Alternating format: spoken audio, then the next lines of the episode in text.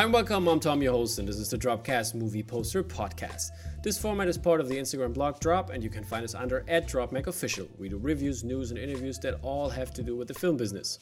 And today I have the pleasure to hear some behind the scenes stories from the three musketeers of Mondo Eric Garza, Mitch Putnam, and Rob Jones. This will be very interesting, nerdy, and fun, and I'm really looking forward to this. So stay tuned, head over to our Instagram profile at DropMacOfficial to follow along with the art we are talking about, or check us out on YouTube for the video version. So, welcome, guys. Um, as everybody can see here, uh, we are just uh, the three of us. Not uh, Mitch couldn't make it, but he's here in spirit. Uh, we have a beautiful um, uh, illustration by uh, Rob. It's yours own, your own, right? Uh, you made that. Well, me and Jim. Okay. There you go. it was a collab. It was a collab. yeah. That's great. Um, so, uh, I heard Jim. how's everybody doing? It's Friday, so welcome, welcoming in a Friday, TGIF, as they say, as it Yeah, goes. you you guys have. I I forgot it was Friday. I totally forgot I had catfish today. It's been How great. how's it by the way? Are you are you still have days of the week or too much uh, working from home that you don't even know what day it is? I guess maybe depending on how you wake up, it's it's a Friday or it's not, right? So today we woke, we woke up and it actually is a Friday, which is good. But um, yeah, Rob gets to look forward. He has his catfish on Fridays. That's his Mhm. ritual, and uh, Yeah. And yeah, I have a place that I eat. It's a local joint called Cilantro. That's my Cilantro Friday. So I, we all have our things that we all have to have something that gets us through, right? And that's that's what we have That's right great. Um, Rob, do, do you catch the the fish yourself or? Oh no, no. You said to look forward to, and then on Saturday it seems less email comes in, so I realize that means it's a Saturday, and then uh, my wife and I tend to just lay around like cats on a windowsill. It's really nice. Yeah, I I mean, laying around. That's that's what I'm gonna do after after editing all of this, and I got some papers to grade. But I think I, I might cut some out, cut some time out to to just lay around. Um, I, I I started watching Jiu-Jitsu, the new Nicolas Cage movie. Um, you you How, How, how so was far it was uh, interesting. Let's put it put it that way. I believe like- all of Nicolas Cage's uh, movies are uh, interesting. Yeah, I like that. I like that you. It's one movie, right? Yeah, not it's one a movie, series or yeah. anything like that. I like that you started watching it and then just stopped. You're gonna make it kind of a multi. yeah, yeah. I, I, I, I mean, I, I started before while I was eating, so I was like, okay, that's uh, we still have some time before the interview starts, so I'm gonna start it, and then I'm gonna like get back later after the interview and watch the rest. But so far, the action was the action was okay. Let's the action was okay. I think that's the only thing I can say about it right now. Glowing review, my friend. It's, it's going to be a, a more detailed review later on, but pe- people are actually looking because I I, um, I host a sneak preview here at the local IMAX, and um, I uh, like I, I have this like this little group from from all the um, from all the people that go there regularly, and um, they were all looking forward to this movie, and uh, we all hope that the, this movie is going to come at some point at a sneak um, preview. But I guess since the cinemas are closed again here as well, um, that's not going to happen. But yeah, speaking of cinemas, get I would have, I would have, I would have come out and just shown them Moonstruck and said, "Gotcha. Here's an actually good movie. Sorry. Hope you all like share. I mean they they do you like people actually acting. It's gonna be awesome." They're- they're open for a lot of things. So we we have seen a lot of shitty movies during the years, but it still uh, always also had some good ones, uh, which we really enjoyed. I think last year, I think Green Book people enjoyed Green Book very much. That was like one of the one of their movies they really liked, and uh, the one where I forgot um, what was called uh, the one with Michael B. Jordan where he plays a lawyer. Oh, um, mm, I Yeah. know what you're talking about, and it's got Jamie Foxx in it. Exactly, exactly. Just Mercy, Just Mercy. Yeah. There you go. Just Mercy. Yes. So yeah, they, they enjoyed that. So that that's that, that's the, that's the audience I have, and I, I enjoy it, and that I can like bring them, bring them good stuff. But also I bring them because like before we watch the movie, I do like a little show, host a little bit, gives have some giveaways and stuff like that, and I always do poster of the week, and then I try to like include every time a different poster artist uh, from from all over the world. So um, and I, I had like when, when when you guys had timed edition, for example, I put out uh, also uh, told them, hey, this is a timed edition. People go go get on it if you really enjoy posters. And I always try to get them with the with the line uh, because most of the time when when they when they get just a regular like one sheet poster, and the, most of the time they don't look good. And uh, I think the the majority are men that come to the sneak preview, and then they they cannot really hang up the posters. And then I always like try to get them, hey, buy these ones. They're a little more expensive, but they are art, and your girlfriend maybe lets lets you hang them and stuff like that. It, it, sometimes it works, sometimes it doesn't, but it's always like fun thing to see. Well, thank you, thank you for spreading. the Oh, I always try. I always try. Um, yeah, no, like for the for the podcast, we had a bunch of artists of viewers on for the for the latest even Murugiah, and we're going to talk about that a little later, but. Um, actually, what yeah. I do in the beginning most of the time is that I have um, like three posters of the artist that I want to talk about and like get a little conversation going. But this time I want to do it a little bit different, and I want to ask you, what is your favorite project over the years that you have worked on? And uh, whoever has something in, in, in their mind, let me know, and we can get going. Eric, you want to start off? Or Rob? Rob? Rob's doing those goes. Uh, let's see. I think honestly, recently, um, a project that we really enjoyed was Murugiah. Uh, he's he's an artist that we reached out to a couple months ago, just being huge fans of his mm. work, and uh, we already have two Kubrick posters in the can with him. One of which has been released. Another one is shortly or is, is not far behind. Um, but that one is in particular, uh, the Clockwork Orange that we released a couple weeks ago is one that, mm-hmm. you know, I think the three of us were just completely blown yeah. away by.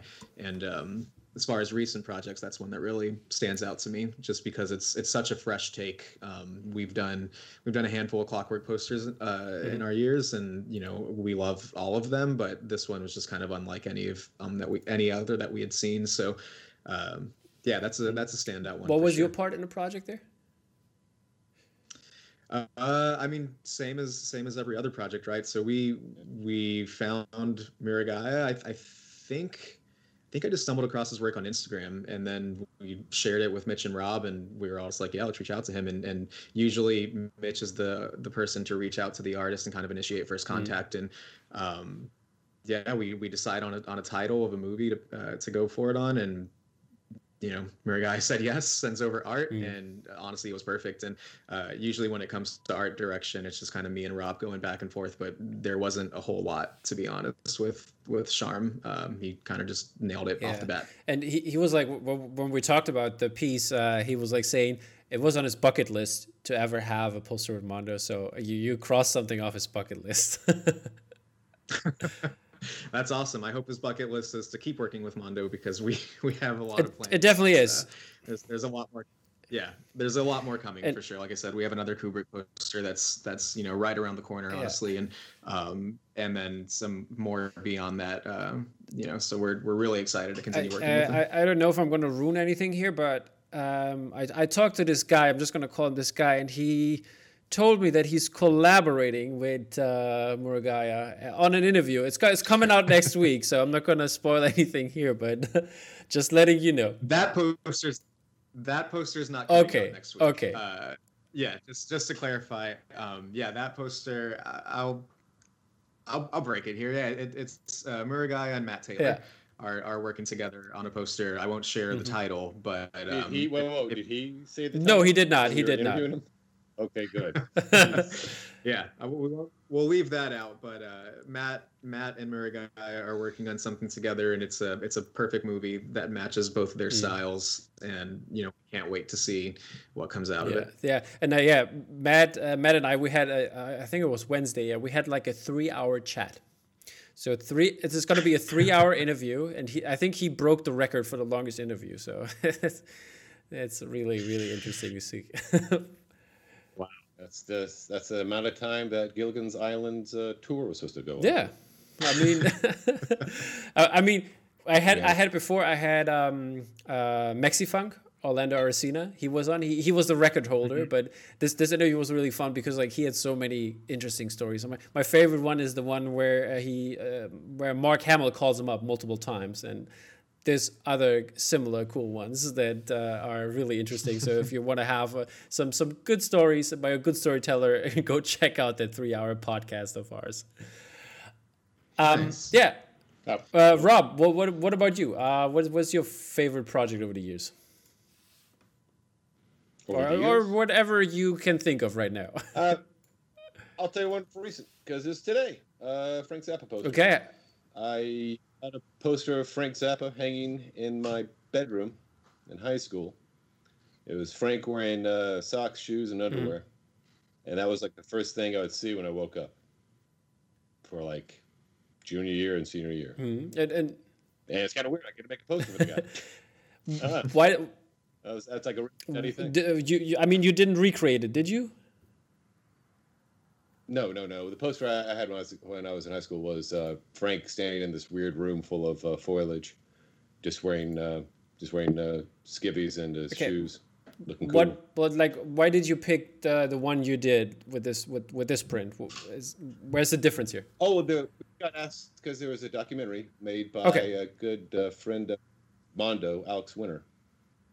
He's a great uh, filmmaker, and he put he sewed together this amazing documentary from a treasure trove of archive material. I mean, Frank Zappa knew what he was doing was great, and he started filming it from the get go. So they just had rooms and rooms and rooms of archive Mm. stuff, and I was It's- just so, so excited. We wanted to help celebrate it, to, not only to celebrate Alex making a new film, but also to celebrate uh, Frank Zappa himself.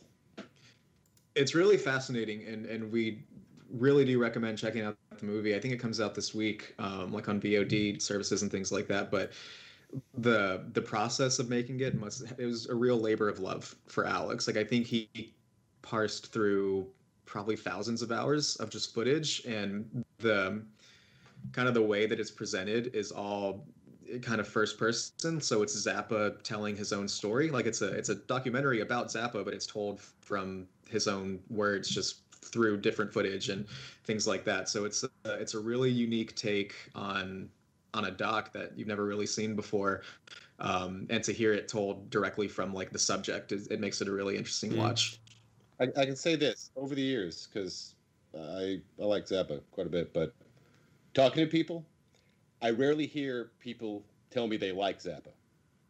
It's it's a it's niche, but when people do, they never tell me they like him. They always tell me they love him. Okay.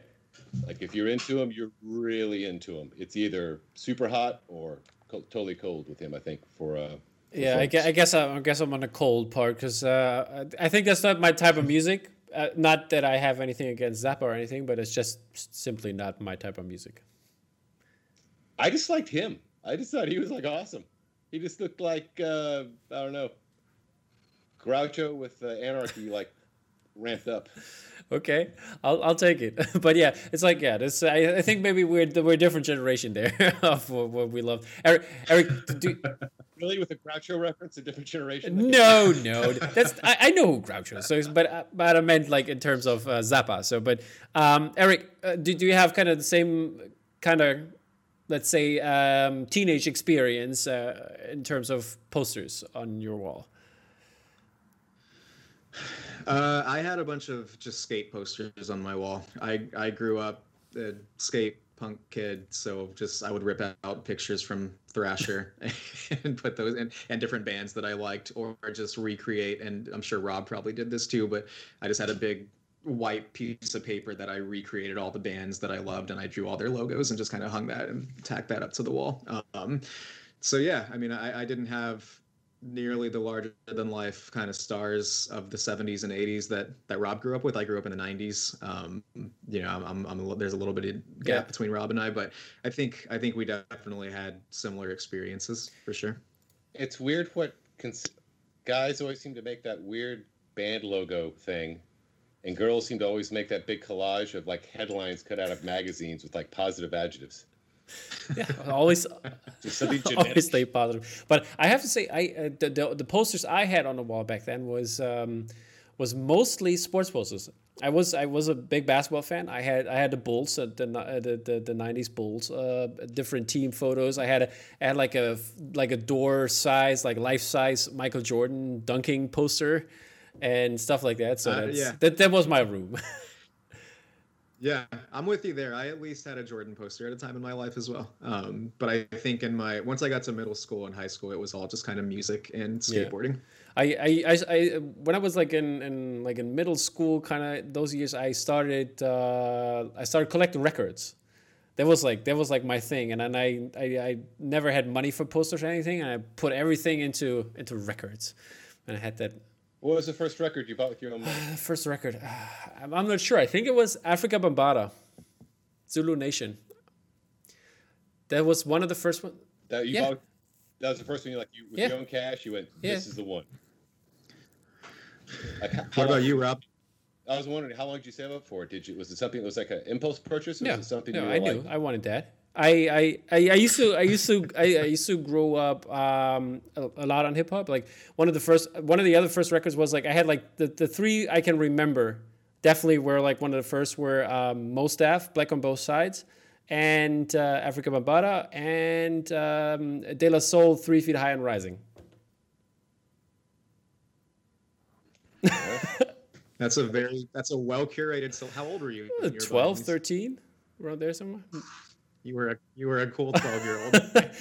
I I used to I used to dig a lot of lot of um lot of records. I had I used to have um bunch of Ultimate Beats and Breaks like the like the original ones where they had like 30-ish uh, volumes with different breaks on because I used to b-boy when I was a kid and at some point I had to decide either I'm going to do breakdancing or I'm going to do uh, bas- I'm going to play basketball and then I decided to play basketball but but from that time, I collected so many records, and I um, I I still got a couple of them because they were there. Like some Ultimate Beats and Breaks number, whatever, they are not available or like only like seven, eight hundred dollars up. And um, at that time, obviously, I didn't have that money, so I I got them from uh, uh, like I think I got them from from some website. I found them because somebody ripped it, and I uh, downloaded it because I wanted to dance to it, and it was like some really cool tracks uh, on there. Uh, and yeah, this were good good times back then. I tell you. I was like, I can't believe Mitch is missing this interview. oh yeah, yeah. You, should. Uh, I, you've had Jock on, the. On not the yet, show, not right? yet. But we talked. We got. We, we he's gonna come on you when whenever you have Jock on, make sure this is a topic along the uh, the conversational path and talk about his breakdancing. All right, perfect. I'll, definitely do that. What was Mitch? Was Mitch also a breakdancer? Oh, Mitch was a rave kid. I don't know if he was a breakdancer, but he definitely was a rave okay. kid. Um, and I just think he would be having a, a, a kick out of this conversation. Okay, that's great. Yeah. Yeah, there's some pictures of Mitch with the pacifier around his mouth. crazy candy necklace. Looks like Jonah Hill with the Eminem haircut. oh my god, yeah. I, I used to I used to I know in the nineties I had like the the Nick Carter Backstreet Boy uh, haircut. I think oh, yeah. we back, all back in the nineties. there you go. It's awesome. It's so great. my eyes sometimes. Sometimes. Yeah, I, I used to I used to let it grow when I was like I think after after my I, I did a high school year close to Cleveland, and um, I after that I let my hair grow out. Like I had like like a like that was like in the when was it? like in the 2010s. I think when everybody was like doing like the side cuts and like had the but the man bun and everything.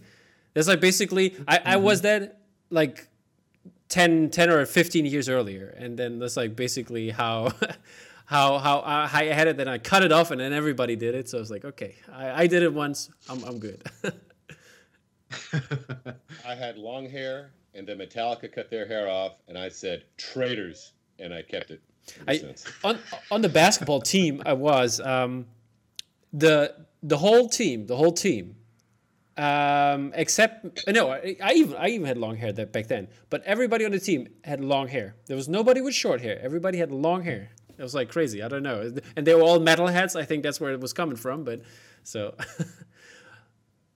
Uh, that was my biggest dream. I came from a high school that had a hair code and a dress. Oh, code. they did a hair code. That's crazy. Oh yeah, yeah. The, the shtick was to grow skater bangs so you could pull your bangs back and go by the hair code. Then it, on the weekends, so we all had like reverse mullets. we all had like these giant bangs going down behind our uh, chins. But as soon as I could get out, oh man, I grew out a mane. For as long as I had my hair, I enjoyed the hell out of it, dude. I I, I drew that thing long all, the entire time. I thought I was in the cult. It yeah, great. it was. I, I always like since I had it like like very tight in a bun. Um, it started like in the in the, in the front. It kind of like uh, was getting thinner, and I was like worried. And my mom, she's a hairdresser, and uh, she said maybe you shouldn't pull it back so tight. And I I because I, never wore it open and like like uh, Oh, jeez. Yeah. so You're freaking me out. I feel like I should not pull my hair back as much as I Yeah, do. I'll be honest with both of you, man. That's being mean to your hair. If you love something, I know, and then then I cut it off, and now I I just didn't do my hair today. That's why I'm wearing a hat. But um, because I'm very like vain when it comes to that, I like like I, I, I'm not gonna go to school if I'm, my hair is not right. So I'm like that's like a little OCD I have. But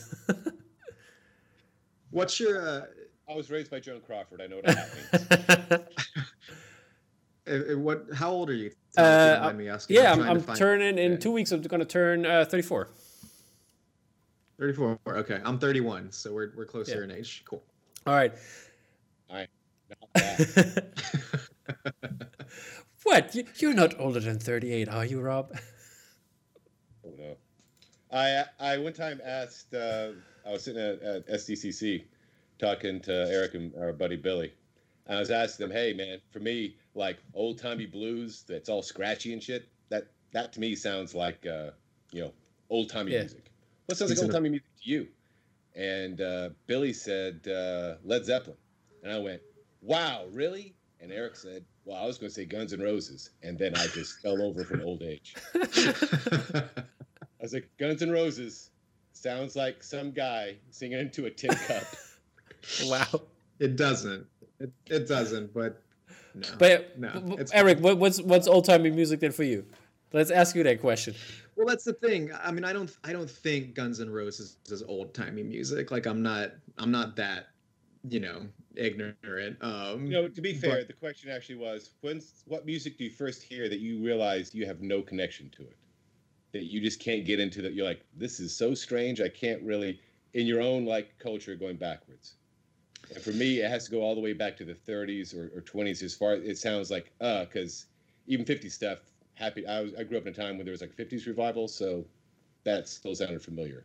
So 40s Yeah, and well- 30s far I had to go back. And Eric was saying for him, he only had to go back to 1990. No, no, no, no. I, I agree with Rob. Uh, the 40s is where I where I probably just 40s and earlier is where I have no connection to. I mean, I, my my wife is a big. We love 50s kind of doo-wop music. So 50s is not you know out of mm-hmm. character for me. Obviously 60s not out of character. You know with the Beatles. I I never grew into like I kind of skipped over Led Zeppelin and ACDC and all that stuff that I just kind of bypassed that. I, I can appreciate it but it's just not anything that I have any emotional you know connection to. Um but but I definitely appreciate the music but um yeah I mean to I, I would agree with Rob. Probably my cutoff is probably the 40s if you were to play something from the 40s I'm I'm either not super into it or I don't recognize it just because I don't have any experience with it Wait, but I, I got a good example of that, dude. You you walking up when I, at that uh, retreat when I was sleeping, I had King Kong playing, and he's like, "Dude, I thought I was in the fucking Shining." I just so it had the we phone in the cup, so it was uh, its own speaker, so it was even more muffled and just creepy Yeah. sounding. Oh, no, it's a yeah. To flesh it out, Tom. Every year, um, we kind of do like a company Mhm. retreat and just kind of go out and talk about the the year to come and stuff like that. And this was maybe like two or three years ago. And Rob and I were were roommates and we were sharing a room. And the the first night that we got there, we we got to the location we were at. We un, you know we unpacked and settled in. Then we were all going to go out and grab dinner. Um, but Rob didn't. He, he was like, "No, I'm good. You guys go out. I'll hang back." Um, so then we all go out to the cars, but I, I go back into the room to get something or to leave something or whatever it was. But uh, lights are just completely dark, and then it's just the creepiest 20s or 30s. Just like it feels like it's coming out of like uh, a big um, Gram- I'm drawing on the gramophone, gramophone. Gramophone. It's like a big gramophone in the corner, and Rob is just this vampire who's retreated to his cave to like I swear it was like this. But uh, but yeah, it was it was very very creepy and super loud for someone that was trying to like rest and go to sleep. It was the creepiest, weirdest music at the highest volume. I heard you didn't say about the volume before. I didn't think about that. It was so loud.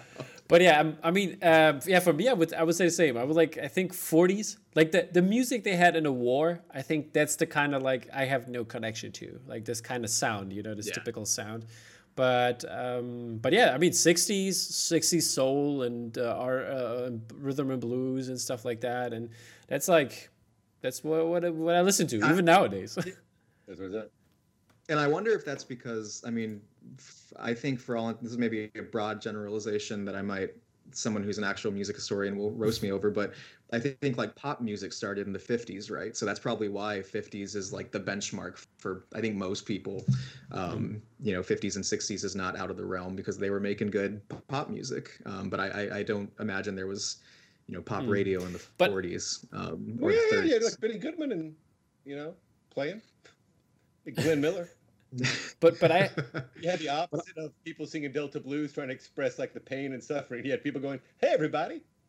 Well, I, I also think I think movie. I mean, all of us are big movie Yeah. buffs, right? So we have things like Back to the Future, where half of the movie is set in the '50s. So you have the soundtrack to that that era and that decade. So again, I, I think to for the most part, everybody has a, a connection going back to the '50s at the at the earliest. I think before that, it gets a little dicey. You kind of have to seek it out um, and have an interest to, Yeah. to kind of know anything. I have to say, like I, I I love Yeah. jazz, and I love like the swing jazz they had like in the, in the 20s. I, that that's also stuff I like though. But that's true.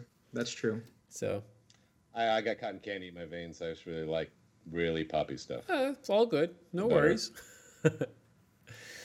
okay. Um, what I wanted to know though is also um, how did you guys get get into this business? How how did you get started? Did you study something in, in the art direction, or how how did how did you get where you are right now? Um, for me, I have a, a really short path, right? So I I went to, to college at a, school called Texas State University um, in San Marcos, Texas. It's about a half hour south of Austin. Um, I studied advertising and communication design, graphic design, um, and yeah, so I, it, it kind of lines up with what I'm doing now. But after college, I, I moved to Austin. I applied at a couple places, um, a few kind of ad agencies or wherever, you know, just trying to find a job. And one of the places I had applied was to be an intern at the Alamo Drafthouse, which is a, a movie cinema. And uh, I got I got a job um, as an intern in their graphic design department, and I, it was just a summer internship. It was supposed to be a couple months long, and I was just doing kind of bare, simple, templatey type stuff, kind of web ads and print ads and things like that, um, plugging in pictures for a template they already had. Um, but as it went on, you know, they they kind of started trusting me to do a bit more of my own stuff. So for screenings, they might sometimes do specialty screenings where they have like you know um, a paired food menu or drink menu or something. Um, you know, they're showing Ghostbusters and they have four or five items that that match uh, along with the movie. And, and I did a menu that looked like the Stay Puft Marshmallow Man. So they kind of let it.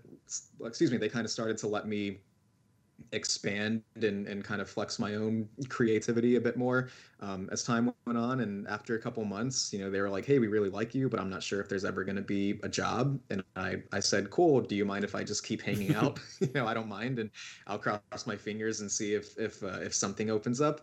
Um, and they said yeah sure. So i continued and then it was it was kind of you know perfect timing because maybe like a week or so later you know, I was going into work one day and uh, and there was a job posting for for Mondo and Mhm. I had been familiar with Mondo. You know, I, I bought posters in college and stuff like that. You know, being a, a graphic design student, I was very aware of what the company was doing. So um, yeah, I mean, there was a job opening and it was for administrative assistant, which is essentially you know whatever something that needs to get done. I was kind of the hired hand to to get it done, um, and I applied and got the gig and um, that was in 2011 so just over you know nine years ago. Um, and since then i've just kind of been doing whatever needed to get done at Mhm. mondo. You know I, I started off just doing small design work helping out in shipping helping out with customer service um, you know gallery placards and menus and stuff like that. And um, there came a point in time where I just kind of expressed a bit more interest in like, hey, I, I love the poster side of things, and I would like to to kind of focus my attention and energies on that, and um, just started working closer with Mitch and Rob, and at the time Justin Ishmael, and uh, you know, just doing production Mhm. management stuff, submitting submitting sketches and artwork to studios, relaying notes, um, print orders, and things like that. So, And then it came. To, uh, Sorry, no, go ahead, go ahead. I thought you were finished. Yeah, and- yeah, and, and then you know, over time, I again, I got kind of like at the Alamo, I got more comfortable, kind of um, sharing my own opinion on on things like that, and I guess I did that enough, and you know, wore the team down enough that they started coming to me for feedback, and uh, you know, things ha- asking what I thought about things, and Mm. yeah, that's uh, that kind of led to to where I am cool. now. Uh, so, are, are you going to do something special for your anniversary?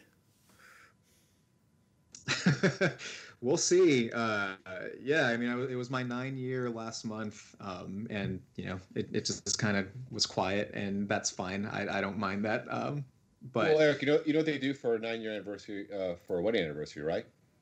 Nothing. Yeah, exactly.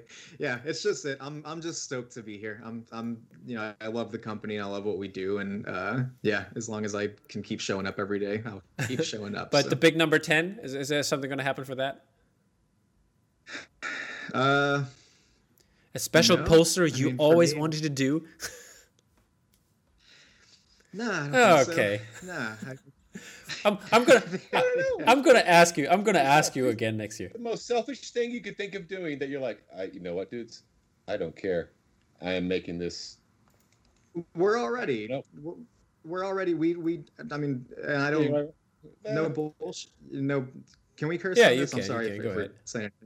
Yeah, yeah. I mean, it, we do that already. You know, if we want to make something, we we have the the privilege and the we're lucky enough to be like, yeah, let's do it. You know, and if I say I want to do Oh, something, there's levels though. Let's put it this way. What's your equivalent of me going, hey everybody, we're doing that Meet Me in St. Louis series. Here we go. I mean, I did that a few years ago with Young Animal.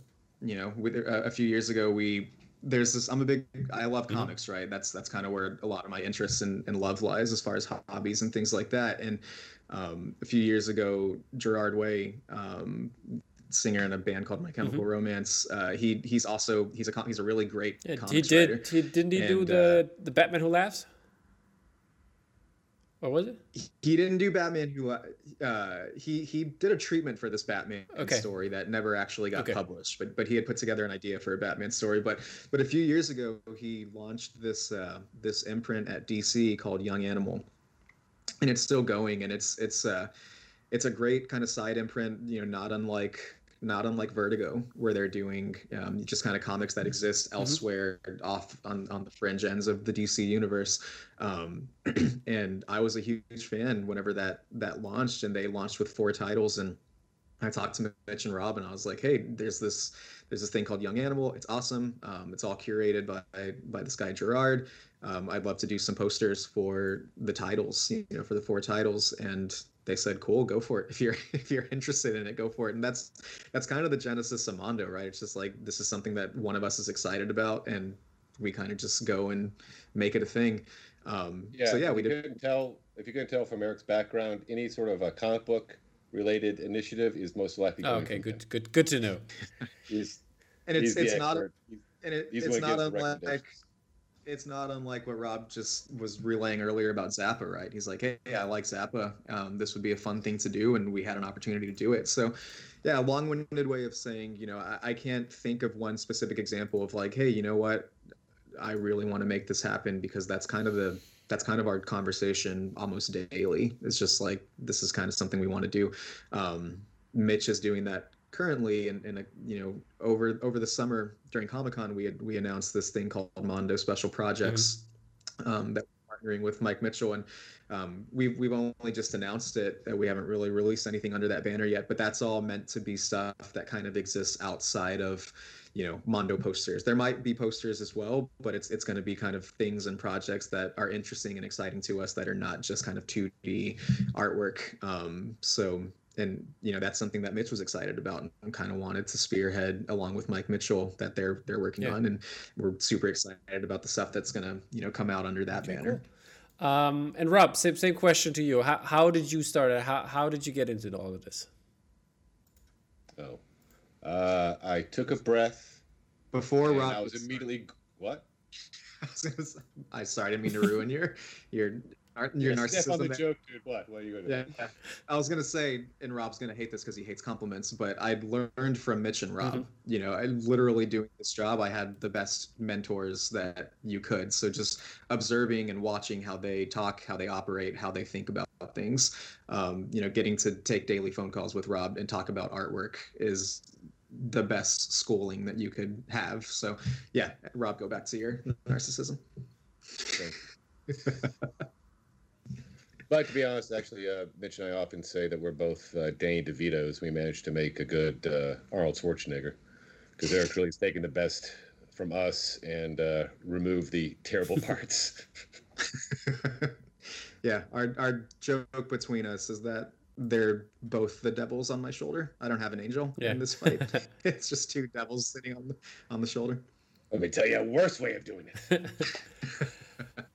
But no, uh, long story short, uh, I was good at drawing and uh, did not think I could do it as, for a living. Turned out I could. And here I am today. That's great. Did, did you study And- that by the way then, or um? Uh, yeah, uh, just like Eric, I went to UT, uh, studied advertising. Uh, also went to Vanderbilt uh, in Nashville, Tennessee, and studied English and classics, which comes into play every day, really. There you go. And uh, that's about it. Oh, and I went to Savannah College of Art and Design for about, Yeah. I don't know, a year, I think, and studied uh, comic books. Okay. And did you did you uh, or are you releasing your own art in that way uh, via only your website or because I mean you have the the great inst- Instagram handle Animal Rummy and I wonder where this comes from, but um, Yeah, that great handle. I never have to spell that on the phone at all. People are like, "Oh no, I heard you clearly. I know exactly what you said. Animal rummy. No, pro- don't spell it out. Got it right here. it was not that hard. It's, oh, dude, I'm constantly. Plus, I got marbles in my mouth anyway. oh no, that was actually uh, it's obviously it's a, a children's card game, but uh, my buddy Joy and I saw a pack of it at a drugstore after a night out, and we're like. And uh, we called our drinking squad uh, Animal Rummy. So all of Ah, us that okay. went out drinking together. And then later I needed a uh, website name. I was like, I got it. I'll rip off this thing. what what? uh, we all think it's Okay, okay. I was just wondering what your buddies are just going to take ten percent or what what their deal is here. I mean, it's just they, they helped you out. and the the genesis of Mondo was was born out of the gig poster world. Yeah. You know, Rob Rob cut his teeth on on making concert posters and uh, you know, 15 years ago or whenever it was, our, our beginnings are kind of nebulous. You know, Rob had the idea and pitched to Tim League and said, "Hey, if you're doing these, Tim League, the owner of the Drafthouse, and he said, "Hey, if you're doing these screenings and these event uh, showings of films, can we hire an artist and do a poster for the screening? You know, of um, of Close Mhm. Encounters, uh, you know, at, at at the Yeah. trying to Devil's blank Tower. Devil's Tower.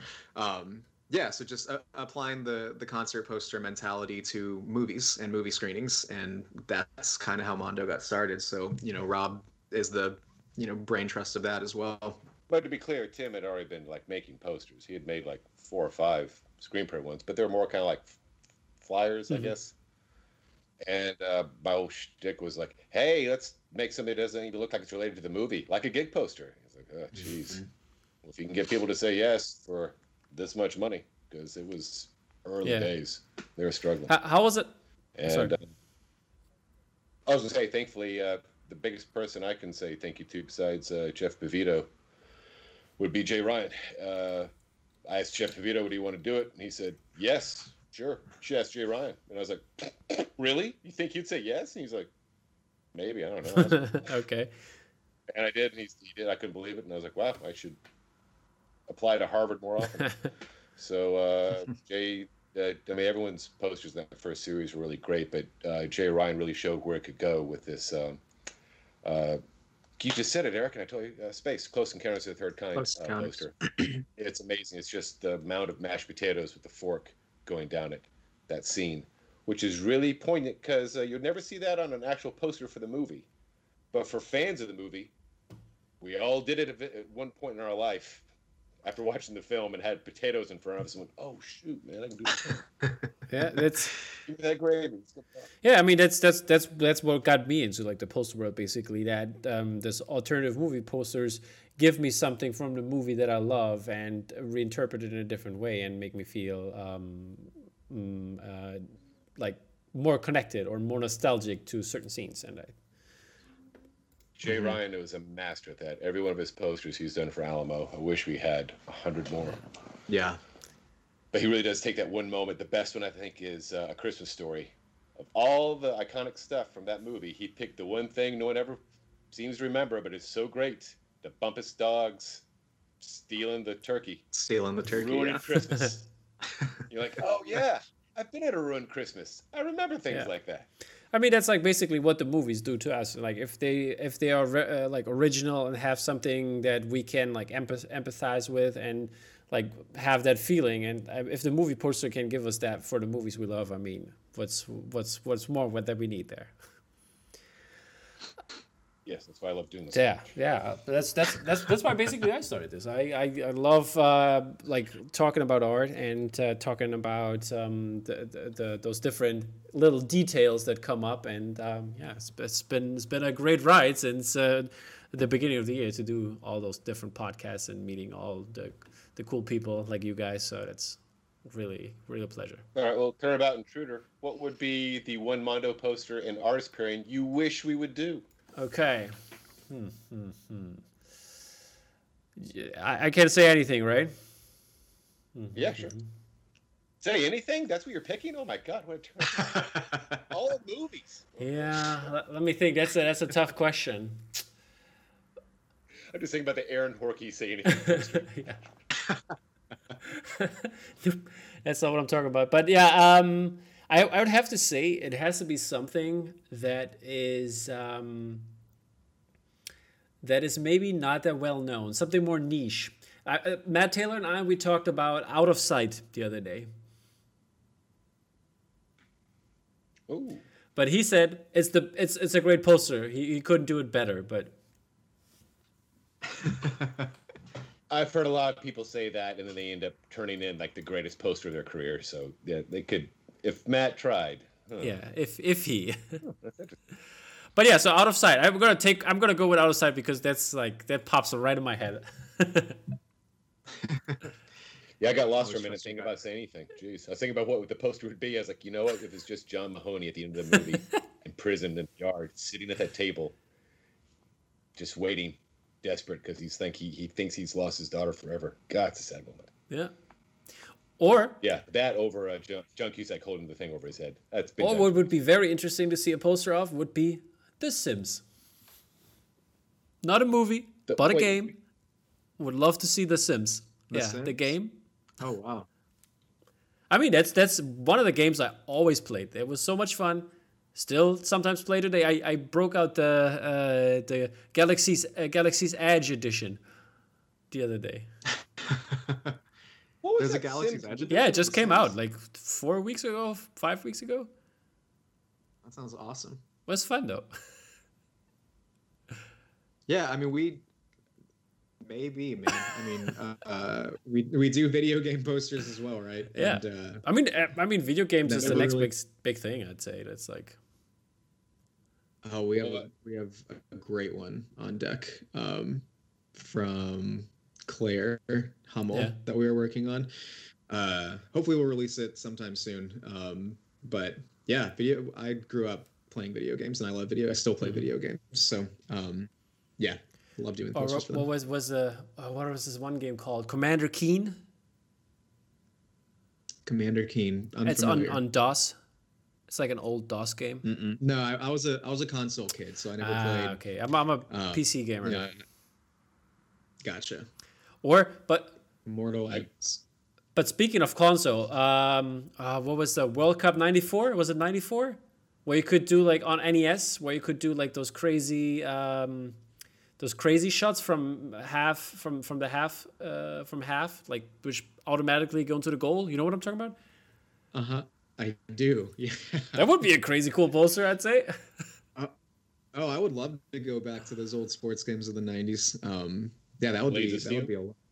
That'd be a lot of fun to go back to the kind of arcade style games. Yeah, that, oh yeah, make it make it. Uh, that would be maybe an interesting series. I mean, since I mean, you can see that I've, I've got different sizes of posters and like wall space is limited.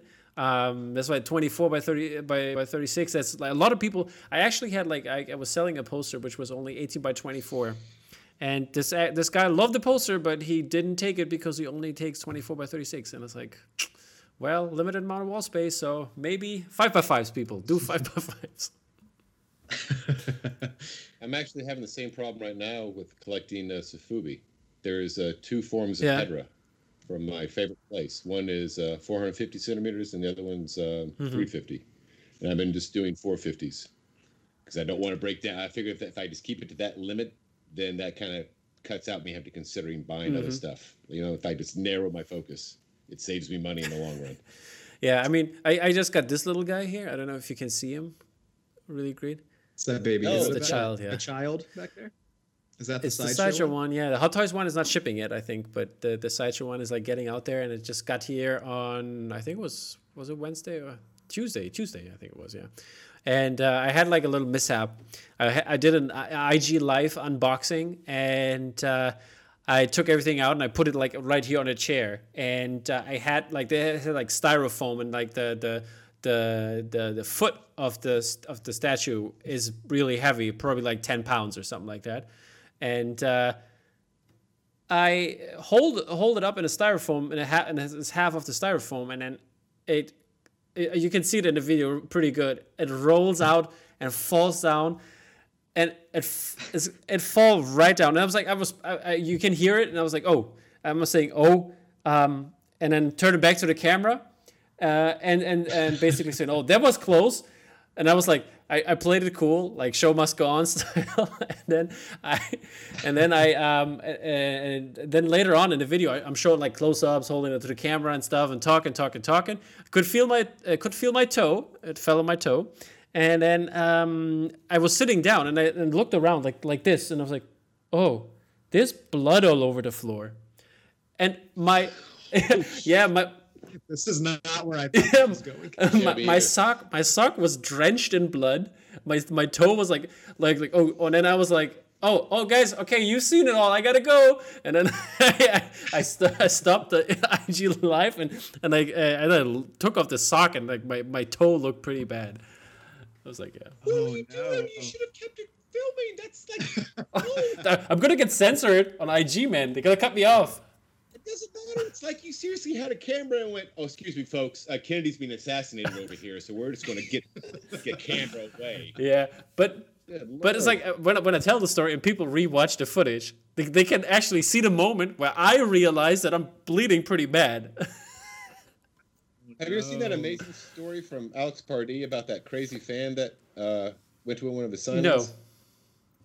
Okay. Uh, he has pictures of this on his on his blog. It's amazing. This guy came up to him, said, "Hey, I love your artwork," and Alex is like, "That's great, man. What do you want me to sign?" And he opened up his shirt. He took out a box cutter and just slit his stomach in front of us. What? And blood poured right on the floor. And Oh the gosh. security in the book. Remember, this isn't bank security. This isn't fairground security. This is bookstore security. They're not prepared for like some half-assed seppuku going on Wow. in front of like guests. And but luckily the guy was just zoned, so uh, they were able to escort him out. And then Alex immediately uh, got next to the blood and did a, you know, Wow. photograph. Okay. I mean, that he could do that. I, that sounds very traumatizing. But Is, Oh, that's uh, awesome. That's a man. Oh, dude, check it out. I have uh, my coast was just me next to some nice roadkill squirrel I found one time. My buddy's one. there you go. yeah. Uh, it's- friend, a friend of mine, he's like, oh, like he, he always like we have this like little fantasy football group where we like like it's a home league. We we've been playing for eleven years, and he he sends always like when he finds like dead animals on the floor, he did like takes pictures. It was like a mouse, for example, and he's like, oh, look at here, five of the mouse detective and stuff like that, and like uh, puts puts things like that on there and like makes up little stories. it's always so fun. I met this lady at uh, Leo Burnett. She was awesome. She had a thick notebook, and all it was every time she saw roadkill, she had in her uh, in her uh, car in her glove compartment uh, the same camera, like this really nice camera, and a posable Gumby figure.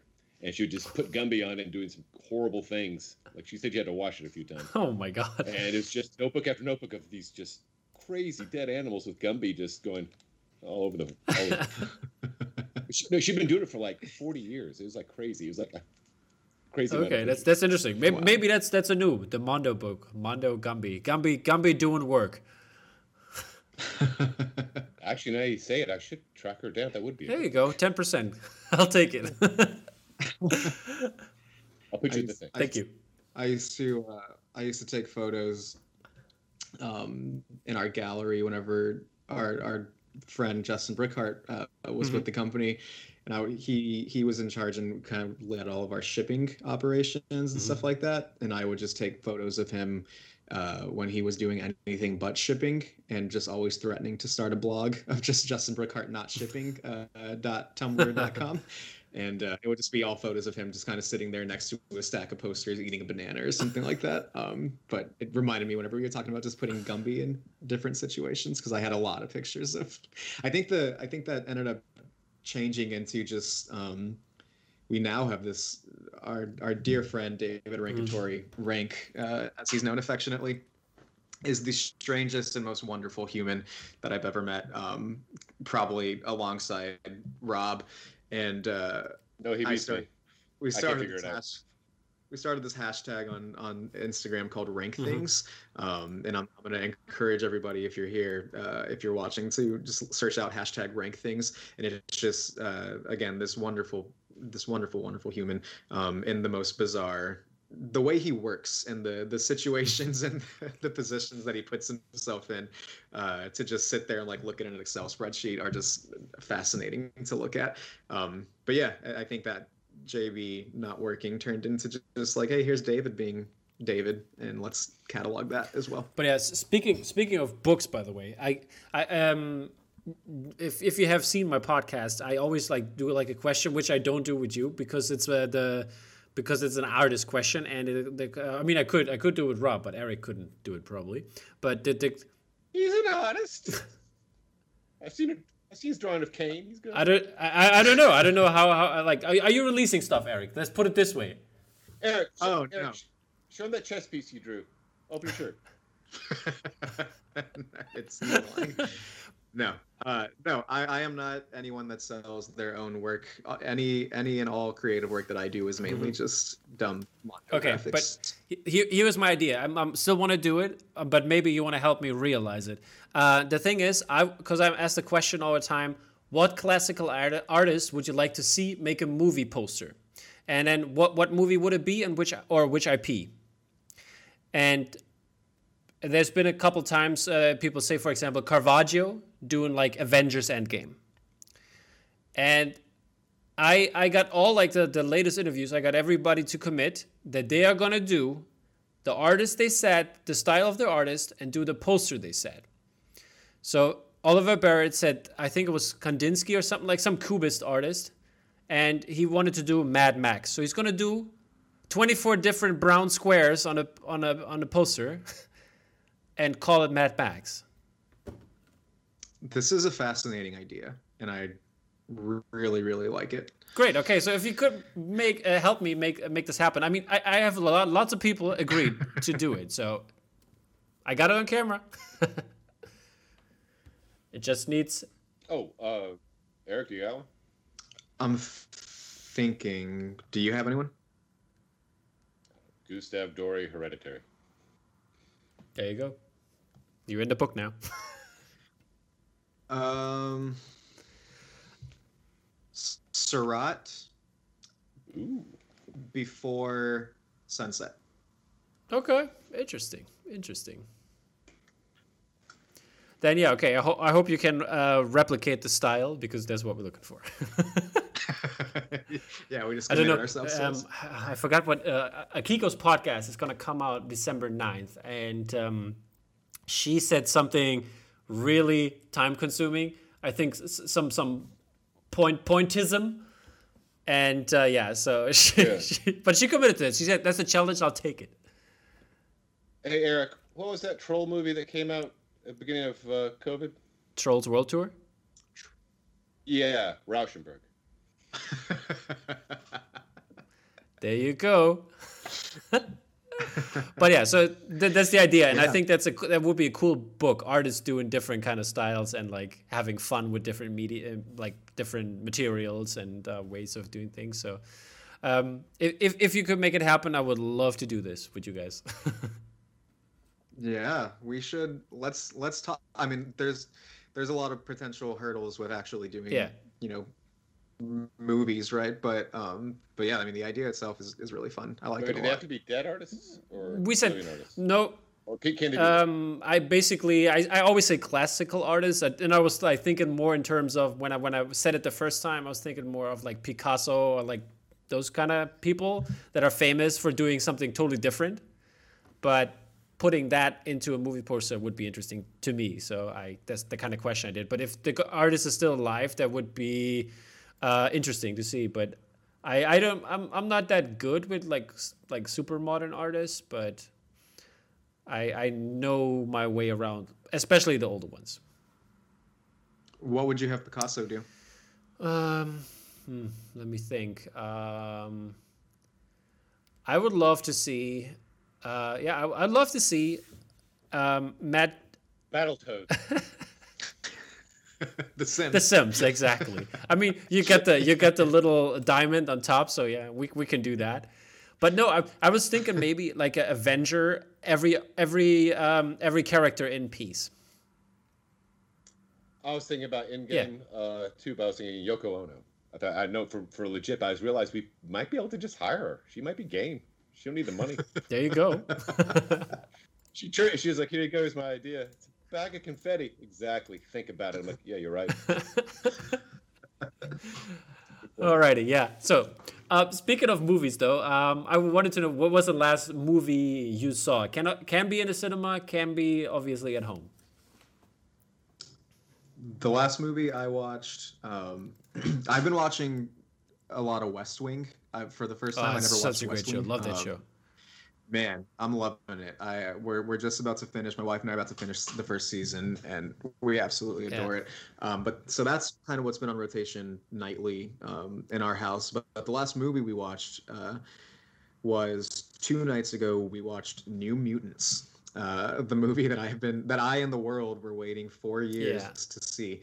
Um, and I'll tell you, there's a good movie somewhere in there. Uh, Yeah. it didn't quite make it to screen. I, I enjoyed it, um, but uh, yeah, that to answer the question, that was the last Yeah, movie I watched, and for the most part, I enjoyed it. Um, I you know I think it could have Yeah, been better. it had um, it had potential it was definitely, and I was like, when I was saw it, I was like, well, there there is something there, but why? Uh, that that it kind of felt like they ran out of cool ex people.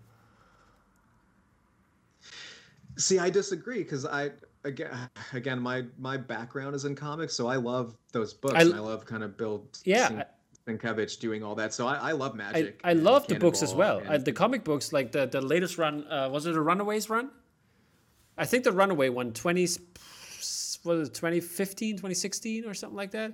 I loved Uh-huh. it. I loved the whole show with like with the with the uh, I forgot it's the villain's name, who played everybody, uh, but yeah, but it was a good comic book run. I loved that one. But and then I was like excited for New Mutant, and I was- thought it was like basically okay, this is a this is a knockoff of this guy, and this is a knockoff of that guy, and I was like, meh.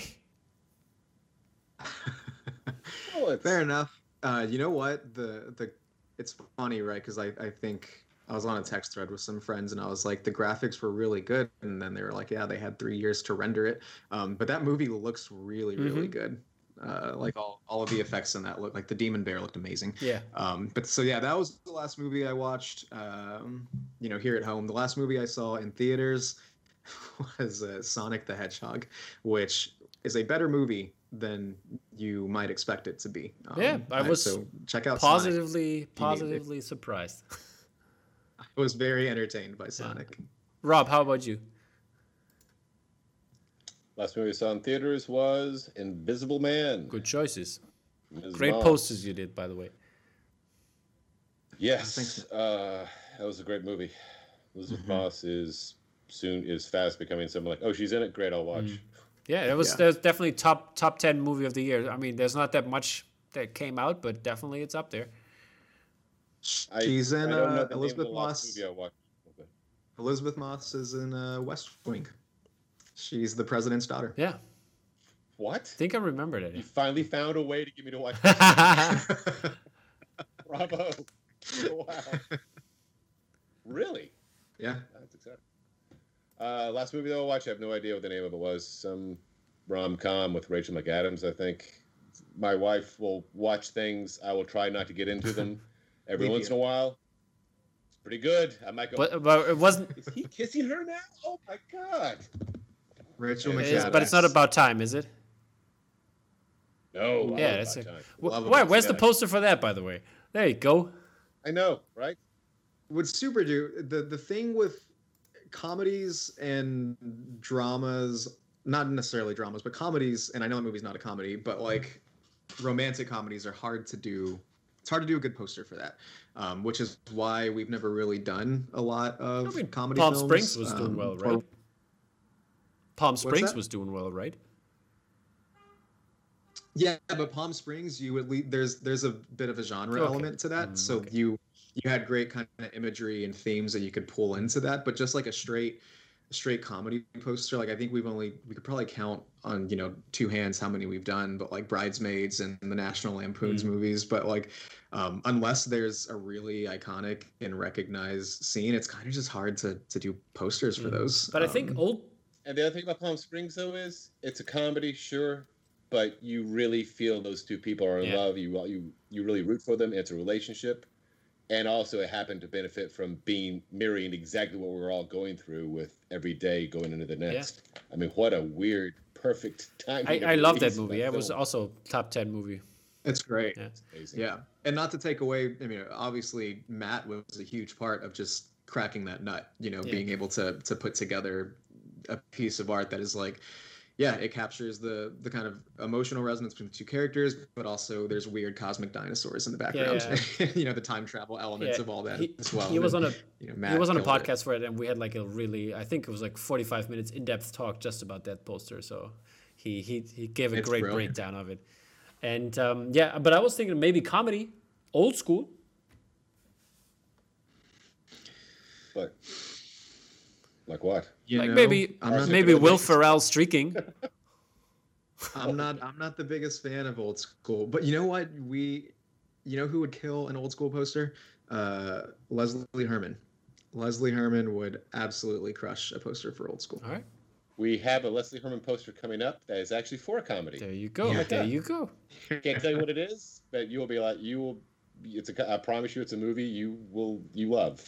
You And actually. I I'm contradicting what I said earlier, but Leslie Herman is is also again maybe you just need to find the right artist that can make it work. But between Idiocracy, Raising Arizona, um, you know he he's absolutely making great comedy posters. because he's able to put enough gravity into it. He's able to make just his style has enough. I don't know the word, but seriousness to it, enough art in it. Mhm. I don't know. It's like we hired someone who does like New Yorker um, cartoons to make posters and just succeeds amazingly. Yeah, there's like a point of view to it that it's not just like here's that funny scene. You know, like it, it's Mhm. I don't know. I, I he, he get said what like six or seven. We wanted to make all of them. We, we Yeah. couldn't. We had Okay, I'm I'm looking forward to it. Um, so what what do you, what is your guys' favorite movie? And did you do a poster for that? Then, I mean, since I don't know, I couldn't tell. But My uh it's always hard to answer that, but my default Yeah, answer to that question is always just Kill Bill. Um Kill Bill is a movie that I'll that I'll watch anytime it's on and you know, just love it um, from top to bottom. So yeah, Kill Bill and uh, Tyler Stout already did the perfect poster for it. all right, there so you go. Rob, how about you? I'd say top. I'd say uh, Seven Samurai, and we have yet to make one. But if it was just like a range of movies, I'd say Cruising. We have also we've made a poster for that, Huh. which bizarrely features in Silicon Valley every Yeah. season. It's the strangest of all Mondo posters. They ended up like featured in a TV show that seemed an odd one. And uh, Cool Hand Luke, we made a poster for Mhm. that. But yeah, Seven Samurai. I would jump on that, man. That Seven Samurai is one of my favorite Yeah. movies. I, I, I when, when I, was, I have it also a default answer by the way, Eric. It's always uh, Star Wars: Empire Strikes Back for me. So Empire, good choice. I want to say Godfather, but everyone says Godfather, like, because uh, it is. It's so great. But we did like a great poster of that. With oh my god, I just realized Jeff Kleinsmith did posters for all three of the movies I mentioned. yeah, but did they go ahead and loot? Did, did oh, some? Shoot. We need IM to do Seven Samurai, dude. That's it. There he goes. I was just wondering, did did somebody do uh, Goodfellas? A good Goodfellas poster? Mark yes. Mark Aspinall did? did? a Goodfellas poster for us that we, okay. we loved. Okay, yeah. okay, okay. Because I can't remember that, right now. We did that at Mondo we did that at MondoCon, I think 2017. Okay. Uh, so two, three years ago. Um, yeah, it's the scene where uh, where he's beating up the dude outside yeah, yeah. the car. Um, yeah, and, and it, Aspinall just like, oh, it's super visceral poster. It's gorgeous. Um, and then at the bottom of the poster, we couldn't put a credit block on it, but we had this kind of brilliant, art. uh, I think it was Mark that had the idea of just putting um, the testimony from his girlfriend of just her quote about uh, man i'm completely just drawing blanks on everybody um, anyway it's his girlfriend's tes- testimony about uh, about mm, sorry the guy so yeah yeah uh, actually, I think that that might have been Jay who did the thing, uh, the quote at the bottom. And the interesting thing about that poster too was we had uh, Henry Hill's face. Henry Hill, thank you. And they said we thought Ray Liotta's likeness was going to be allowed for some reason, and they're like, nope. And so Mark had to ha- figure out a great solution. He had this hand come up, and the guy who's beat the crap out of to kind mm-hmm, of mm-hmm, push mm-hmm. Ray Liotta's face to obscure it just enough. We still have the eye, we still have the mouth, but just enough that they let it go through. All right, yeah. good. That's that's a good call yeah, on that one. Um, Other question though, since we're since we're on posters, um, I was wondering, what are your favorite posters as of right now? Do you have any? Like, could be more, could be one. What is what would we say? This is this is the one that sticks in my head right now. This is this is the must-have poster. I just bought a World War II propaganda. Oh, poster. nice one. Uh, yes, says "Keep pitching with both hands, brother." But it's and an American, the American version, huh? Yes, yes. And it has a gentleman in red pajamas, and he has both his hands amputated okay. Off. And I can't tell if it's supposed to be us talking to him or if he's talking to the viewer. Okay. But either way, it's horrifyingly sad. Crazy. So I like, I, basically, it's a thing to look at, and you're like, well, at least I'm not that guy. Shit, and just keep on going, or just take the advice. I will keep pitching with both hands. Yeah. It's like my version of the cat hanging from the tree. Like keep yeah. hanging there. Except this guy is incapable. Yeah, yeah, yeah, yeah. Unfortunately. But yeah, it's like because uh, like I grew up in East Germany, and we have like a bunch of like um, uh, museums around here that have all like those old propaganda, socialist propaganda posters, which are like really inspiring, really great to see. And like uh, when I talk with uh, Justin and Paige about uh, from PCC about their posters because like they had I, I, I, forgot which one it was but it had very like this socialist propaganda style uh, incorporated in their posters and it was like really interesting to see and also some really cool stuff. Eric I think it's just a result. Anytime if you're an artist, so anytime you go to any museum or any display of old posters, especially, I cannot wait. By the way, to go to Poster House in New York City. Every display they keep, every uh, show they keep advertising about. I'm like, Ugh. it's been great especially in quarantine. They're putting together. It's been great. I've, I've been there last year, so that was like really fun to see.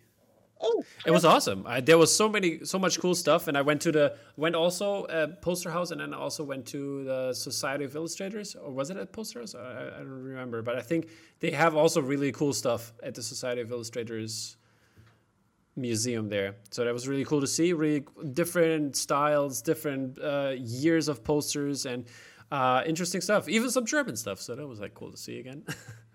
did, did, they have uh, originals at Society? Did they have like something like a Hirschfeld or anything weird you could see up close? Uh, they had uh, not that one, I think, but uh, they had they had a couple original ones, but I wasn't familiar with. But it was interesting to see, definitely. So I think I know like about museums, you don't get to see as much uh, pen and ink work as you as I'd like yeah. to really see it up close to see what the controls like. If you ever get to see a Hirschfeld, there's a, an amazing one here in Austin at the LBJ Museum. It's of Lady mm-hmm. Bird, but it's done in the 60s, and it's I don't know. I can't put it into words. The only thing I can compare it to is when you see a Dali Yeah. person, and you can't believe how flat everything is. It's like he just painted it with like a computer or something. It's like maybe a little bit of raised paint on a knife glint, but Mm. uh, Hirschfeld, it's just it's crazy. Okay. You get a chance to see it up close. It's something that gets completely lost once they reduce it down. Yeah. Okay. I see. That's that's interesting. I mean, uh, we have we have a bunch of very good museums with like like older artists and also some some um, expression expressionist artists, and it's like really interesting to see. And I, I went to the Picasso Museum in Barcelona. That was also really cool to see his different styles through years, and and uh, or at the Prado in Madrid, uh, having um, Goya. Uh, really cool Goya stuff that was is also really Im- impressive. What he what, but Did you like? Uh, speaking of classic artists' uh, movies, did you like Tomer's Goya Fight Club that he did? Um, Yeah.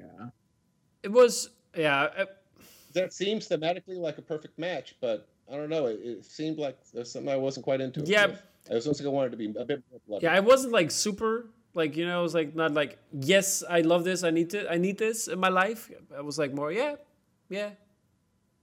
I'm glad it happened. That's the thing. I was glad I was able to see it. That was that was very interesting to see that. ex- It's like an experiment Yeah. you had. Like the Traveling Wilburys. yeah. Okay, uh, Ano- Another 90s reference. Eric, how, how about you? Um, I'm still just tail between my legs. And I couldn't remember Henry Hill or Ray Liotta from that fucking Goodfellas example. So, pardon me. Um, or Karen Hill. or Karen Hill, yeah. Um, Jesus. Um, anyway, I I don't. my favorite poster right now is probably uh, earlier at the start of the pandemic. Um, Land Land, uh, Dan Black and Jessica Siemens, they they put out this 18 by 24 poster that just has the word fuck repeated. At, at every which way. And if you're familiar with with Dan and Jess, um, they just have some of the best typography skills in the game. So it's just like literally hundreds of the word "fuck" written in different styles, um, and then you could customize it. And they they left like a little blank square in the center where you, you could just like, what what do you want us to write? You know, what do you want us to hand embellish? Um, and uh, I had them write anxiety because fuck anxiety, and uh, that's probably my favorite poster for the last couple Okay, months. that's that's that's a great choice. Um, do, do you have it hanging? Wait, you Do you have it What's that? hanging already, or I I don't have it hanging. Um, I will. I want to put it up, but no, right now it is not hanging. But uh, it'll probably go up somewhere here in the office um, once I get a frame, or I'll just swap out a frame. Um, yeah, I don't. I don't buy a lot of posters, honestly. Um, nor do I have a whole lot of Mondo posters hanging up in our own house or in, in my house. Um, you can behind me, I do. You can see the, the Captain America we did. Mhm. Um, but mostly, what what I have hanging up are either art prints or originals um, from different artists that we work with that um, that I've been lucky to kind of amass over Mm, the years. it's uh, was that different when you were like younger? Like, did you have more movie posters at that time, or did it? There was it always art prints? Um, I had no. I definitely went through the movie poster. Like I in college, I knew Mondo, and and so like I I had one sheets and stuff kind of hanging up. But um, I think since since actually working on a lot of the posters. Yeah, I just don't have them. You know, we spend a lot of time with them, and I think they're all great. But uh, I just don't have a lot hanging up. I have a couple hanging up, but I think it would be fewer than than people would probably expect as far as like what I have actually from Mondo. Um, but like I said, yeah, it's a lot of it is just um, originals from artists that we work with. So it's all people from the scene, but it, it's not really Mondo stuff. Okay, so yeah, it's basically the same people, but uh, something more personal in in that terms. Yeah. Okay. Yeah, exactly. So I have like uh, one of my favorite things is um, I bought one of Sunny Sunny Day from Mhm. We Buy Your Kids. I bought one of his paintings um, at a gallery that we did, um, and that's hanging downstairs, kind of next to the TV. And um, I have a Matthew Woodson original. He's probably my favorite illustrator. Um, so I have one of his downstairs as well, along with a couple of his art Mhm. prints. Um, just kind of that apocalyptic world that he that he puts out and kind of spends time in. I have a few of those. I have some Robs uh, hanging behind me. Um, you know big fan of Rob's work as well. So yeah, that's kind of the most of most of the what stuff. what does your partner think of of this uh, in terms of like is she like does does she love the poster or she just more more wants the art side of like what what's No, she loves it. You know, she loves it. And I'm lucky in that sense. She she loves all the artists that we work with and all the artwork that we have. So, um, and she just appreciates art in general. So I'm I'm very lucky that she's like, no, she she's game for anything. You know, so I kind of relegated all of the comic and um, you know hardcore nerd stuff at, at, to my office here. So like next to me, I have. Uh, I don't know if I can turn my computer here. No, it's gonna knock some other stuff down. Um, but I have um, Mike Mitchell, one of the Marvel bastards that he did, and it's it, the top half is is Wolverine and the bottom half is Iron Fist. So, um, yeah. And then, can, you, can you can you get the that giant Buscema Silver Surfer you got? Can you tilt it over there? uh, that is in the other room. Oh. Dude, he's So- got this amazing Buscema that's like two feet by three Okay. feet. Yeah. Um. So. Done in mirrorkin on plutonium. It's so rare. Yeah, so long-winded way, but a, a lot of the stuff that I have up is all just uh, originals or, or random art prints. But and then to answer the question, like, yeah, no, my wife is super supportive of it and loves it all as well. So, you know, we have some of the 59 Parks posters in the uh, downstairs in the kitchen. So trying to be a bit more, I think, moderate for the Yeah. the more open area rooms of the house. You know, rather than it will, I'll put that in the office rather than in the Mm. living room. Yeah, I was like that. That's uh, basically what what I did because I have like behind me you can see the the movie posters more, and then on but uh, I can I could show you later. But over there I have like an architecture wall. There's only architecture prints, or they have like l- uh, like landscapes or cityscapes in there, and I think Yeah, yeah. that's that's that's more like more suits more the the whole style. But this is basically my work area, and I have like a big living room, so it's like where everything is in. But yeah. Yeah. Yeah, like a, is that some Flash Flash Gordon, right? What's that? Yeah, that's the that's the uh, the Matt Ferguson, Flash Gordon. Nice. I'm happy for anyone who keeps the cult of Flash Gordon alive. The Yeah. Dino De Laurentiis Flash Gordon cult alive. Although the Flash Gordon is false Flash Gordon. There's there's like a really really interesting story with him. Uh, I don't know if you know, but he was basically this was the the first movie that he saw because um, it was like a free TV premiere um, in in in the UK.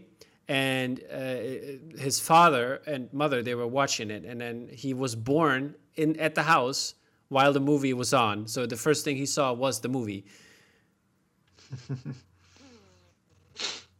So, Well, a baby when it's born can't really see much. but yeah, you know, you know, come on, you know. But yeah, so this is basically what that his his story. He he always wanted to do it, and then with this story, I think you you have a good chance of doing that. It's By the way, Charlie's Angels is playing in the hallway when my mom gave birth to me. So there you go. so is is there a Mondo Charlie's Angel piece? Well, that'd be awesome, actually. Yeah, that'd be great. There's plenty of photographs of us doing this. But that's. That's great. Uh, But yeah, Rob, how, how's it for you and um, at, at your place uh, in terms of collecting? I mean, you it seems like you collect a various of things. I'm, no, I'm like Eric. I, I haven't bought much many posters. In fact, like Eric, I bought that Land Land poster as well. Uh, myself and uh, Justin uh, Mondo alum Justin Brookhart uh, Mhm. both chose the exact same thing for the center. Ours was fuck everything. Mm, there you go. Apparently, that was a popular choice. It- I mean, if, Uh, I don't know if, if somebody would if somebody would do it today, it would be 2020 probably. Yeah. Yeah. Right now, my office is a wreck. It's getting. I just have to clear out the step, the area that people can see, and that's about it. Okay, I see. I I see. don't really go in and I don't know. How, how's the wife with the collecting? Uh, as long as it's something she likes. So she likes Judy Garland, so that's that's good. All right, I see. I see. Well, what else? She likes horribly dark things like I do. So it's to me going, hey, how about this poster of a guy with his hands cut off? She's like, awesome. How about in the hallway? there you go. I, I would I would love to have it in the in the guest bathroom where people wash their hands, so they had to look at it.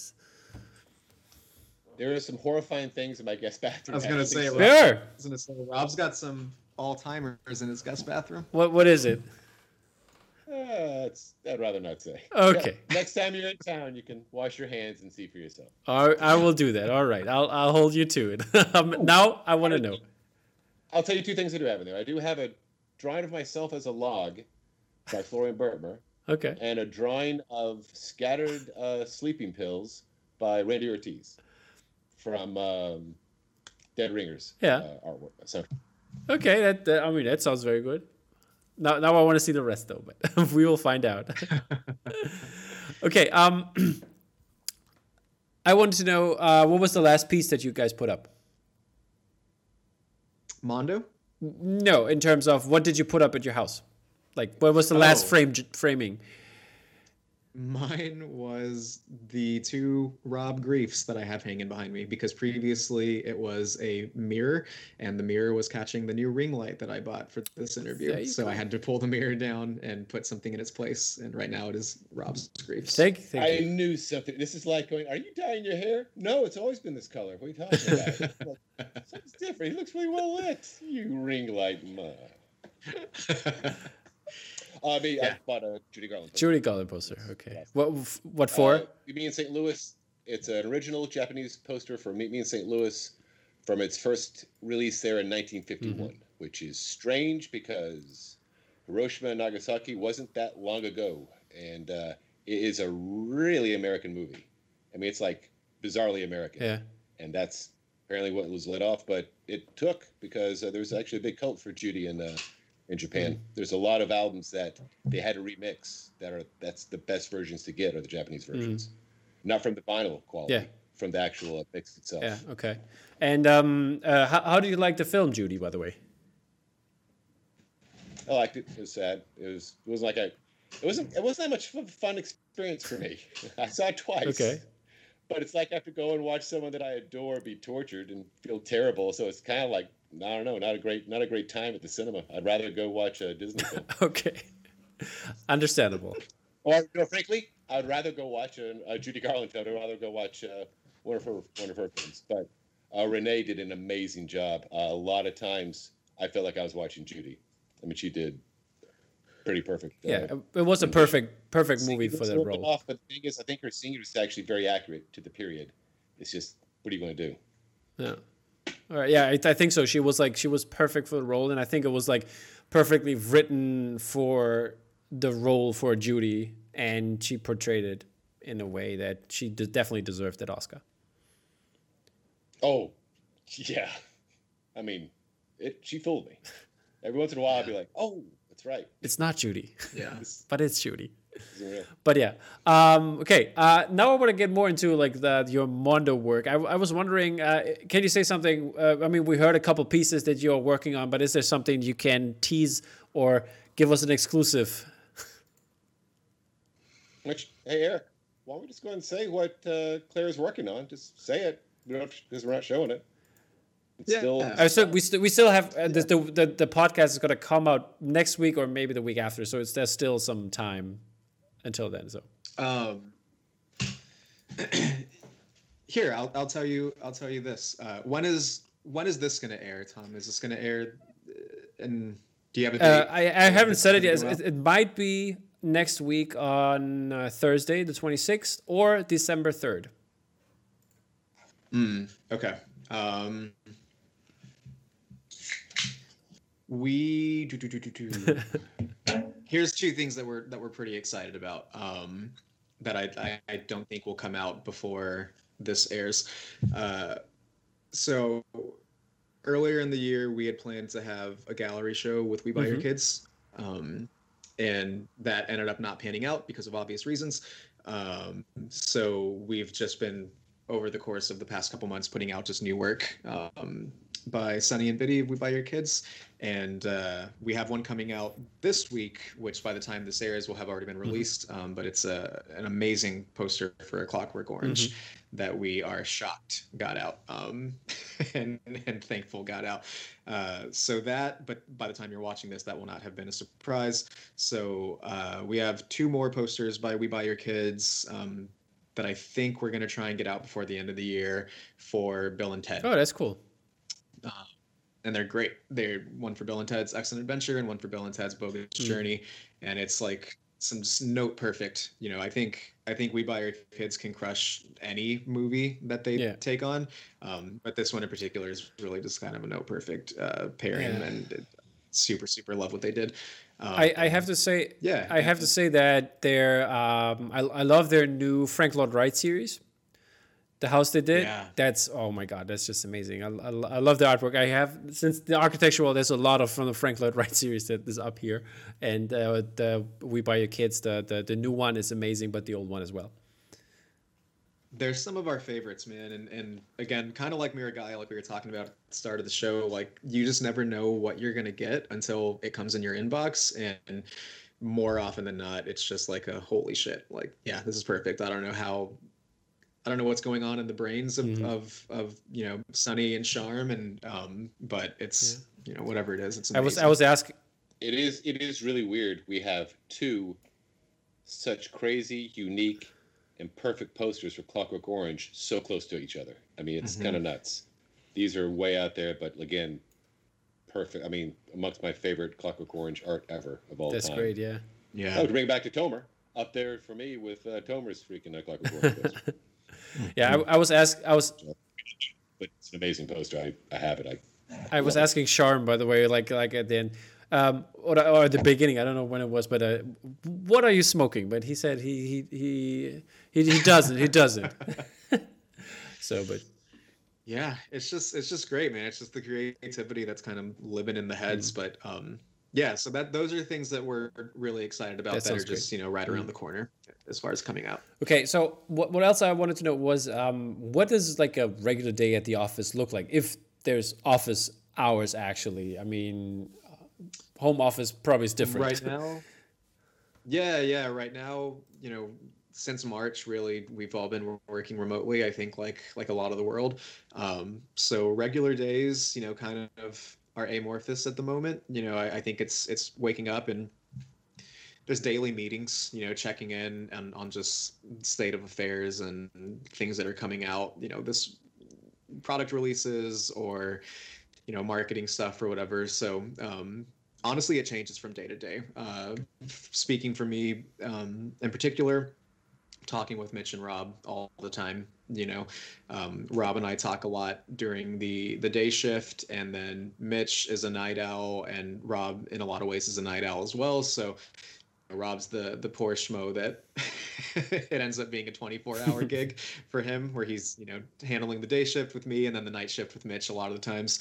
Um, but yeah, I mean the the three of us just kind of talking about either artists that we want to work with or you know if, if someone has sent over you know a sketch or a piece of art than just talking through any any notes or anything like that. So it, it really does change from day to day and it's hard to kind of say the what the typical day looks like right now but it's meetings and zoom mm-hmm. calls. Mm. what what what do the mondo offices look like? Is there like i don't know is there a foosball table? Is there a swimming pool gym area? I don't know. Art station. It it recent it recently changed, you know, and, and to kind of give you the brief history of what the Mondo offices looked like when I started um, back in 2011, our office was underneath one of the theaters at the Alamo mm-hmm. Drafthouse, literally underneath like the stadium seating. We we affectionately call it the Hobbit mm-hmm. hole, but it was maybe about 50 feet long and like six to seven feet wide. And out of that seven foot width, three of those feet you had to be crunched over or you know hunched yeah, over to yeah, yeah. to just you could you couldn't stand up straight and that's where we did all the shipping all the customer service you know that's where all of our inventory was um, and so for my time you know we were in there for a couple months and then we moved into the gallery at the start of um, I think 2012, 2013, thereabouts. Um, and then we did all of our operations out of the gallery. You know, same thing. That's where all of our shipping and customer service was we'd have to clear out all the tubes and all of the uh, everything whenever we would have a gallery show. So there was mm. some kind of maneuvering and uh, playing with the Tetris pieces whenever gallery shows would come out, um, and that was a lot of fun. the Moss Timed Edition uh, for Dark Knight that was shipped out at the uh, gallery, and that there's a photo of just a crazy amount of tubes. yeah, that was an edition of like it was still our, our largest timed edition. It was about nine thousand posters. Um, so we had you know just tubes and tubes and tubes uh, filling the entire gallery space. But yeah, so we we the gallery space was our home base for a bit.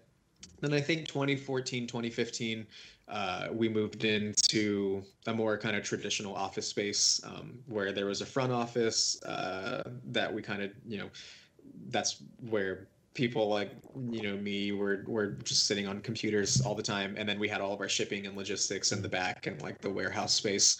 Um, but that gave us some room to when we moved in there we were just like oh man we are never going to outgrow this. This is this is all the space we need in the world um, that proved to not be the case pretty yeah. quickly once we started doing you know more records and doing toys and tikis and things like that um, we quickly just even outgrew that so then we had moved in there's a, an old furniture building that had opened up across across the street um, that became our, our new kind of warehouse space and our logistics operations and we did we were there for a couple years um, right before the mm-hmm. pandemic mm-hmm. we kind of moved in uh, the Alamo Drafthouse, their home base of operations, they had moved into this old school, this old, I think it was a, an old yeah. high school, um, but it, but it's called Baker, and uh, and that's their new headquarters. Mm. You know, that's and and we kind of moved in there, and now we uh, take over the library of that school. So the library is kind of our our new our new office, um, and then we have a, a space in there that we're shipping posters out of as well. Um, but yeah, as far as like any fun stuff, it's all we've had fun stuff in the past, you know. Um, but fun is what you make it. I was actually just talking with Justin Brookhart a couple days ago, and we I found this video uh, in our old office where we were just like we had we made these stress balls several years ago, and we would just throw them across the office and try and catch them in poster mm-hmm. tubes. um, so you know, there's if if if Justin and I were on minutes to win it, we would absolutely win. Like we we are just like kings of gamifying anything. Mm. Um, so yeah, there's smart fun, fun stuff like that. Um, the dream is to have a shuffleboard table. You know, we're big fans mm, of shuffleboard yeah. at Mondo. Uh, who's who's the best shuffleboard player? So Rob, who's the best shuffleboard player? I've got the most trophies, so I guess me. we did a shuffleboard. But I've been beat by those two. So. a couple years ago. Um, after MondoCon, we we would get all the artists together. Um, something that Mike Mitchell and, and Rob or and Rob here would orchestrate, but they'd pull all the artists together, and uh, we'd go spend a couple days out in outside of Austin, and just rent a space and have fun for a couple mm. days. Mm. Um, and one of the places we went to had a shuffleboard table, so we had a big tournament that year. And Brookhart and I ended up winning. We beat Rob and I forget who his partner was. It Brian? Who?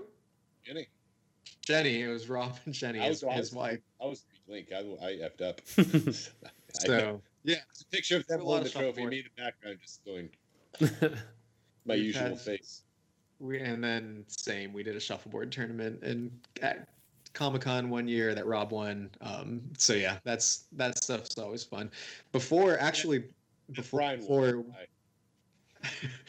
there is a ping pong table at uh at the school that myself and a few of my coworkers, Shannon and Thomas, um, were frequenting a lot before uh, moving to lockdown. So yeah, there's there's some fun you know stuff to take your mind off the grind of work. So to be honest with you, it's kind of cool just because it's a it's an old high school. I mean, you're literally it, every the halls are lined with lockers yeah, and stuff. Okay, it's, it's really weird. Yeah, and our our office is the old library, so the windows are like factory huge. Like it's oh, it's beautiful too. They restored great. everything, so like you know the all the wood is original wood. Nice. You know, it, it's it's a really really beautiful space. Um, and you know we have you know Mondo stuff on the walls and on mm. the shelves and stuff. So it's it's fun. It's a great space, and I think we're looking forward to being back in there whenever. Yeah, I, I, had fun. Like when I, when I was in school, I uh, the the school um, where I go where I went to was uh, almost hundred years old. It's like an old building, so oh, that wow. was kind of cool. Mm-hmm. And then uh, the my my university uh, was in Potsdam, which is like forty five minutes like south of Berlin, and It is. Uh, it used to be in in the, in the castle Sanssouci. So I basically got my education in a castle, in an old castle. I'm so jealous of you Europeans. yeah. We have we have none. Yeah, I, I know, I know, but uh, but we have cool stuff though. If a school gets to be like 90 years old here, they tear it down. Yeah, they. But Yeah. There's this beautiful thing called Cass Tech in Detroit. Is this gorgeous building, and 10 years for the 100th name day, they there's a beautiful song about it by Mattiel. It's weird. It's about the destruction of a building, but it'll make you cry every time. It's like this the saddest thing. Just not appreciate not only the history, but just the beauty of it too. Is marble and copper and Yeah. Was there any uh were there any historical historical landmarks that were used as part of the school at SCAD, Rob? Uh, the whole campus was uh, scattered historical buildings. They had a whole department that was just dedicated to restoring historical joints. So they would buy like the house for wayward mothers from like the 1910s, and that would become the computer department, like Yeah. the armory of where they used to keep all the cannonballs and stuff. That was the main main building. That's probably the closest thing we have. Um, you know, approximations like that. Like I, I went to Savannah for our Yeah. honeymoon, and I, Rob went to school there and spent a couple years there, and he gave a couple recommendations. But oh, that's one of my. I've been dying to go back. Honestly, it's one of my favorite cities in the world. It's just it's so old, so littered with Mm. history. Literally, like the the entire city used to be just a graveyard. So we did a couple ghost tours, Nice. and they were like, yeah, anywhere you walk in the city, there's bodies just buried because they they overflowed at the Yeah. cemeteries, so they just buried them wherever, um, and they never relocated Mhm. them. So yeah, there's just there's so much, at least as far as American history, that's one of the oldest cities in the country, and there's just so much to Mhm. take in there. I loved it. It's beautiful. Good lord, I'd love to retire there. yeah, I was like my. There's a, there's an Irish bar there that serves haggis. There you go. I know it's Scottish, doesn't matter. Scottish, each other. Guess what? This haggis, it tastes very authentic in that it's terrible but delicious. Yeah, I was like in, in the small town where I grew up. Um, we have like this one old. It's like a. Uh, it's not not a cathedral building, but like th- they call it. It um, I don't know. Is, is there an American word like it? They call it dome. Dome is that's the wrong word, but I don't know. It's like something. It's not. It's not a church building. It's something.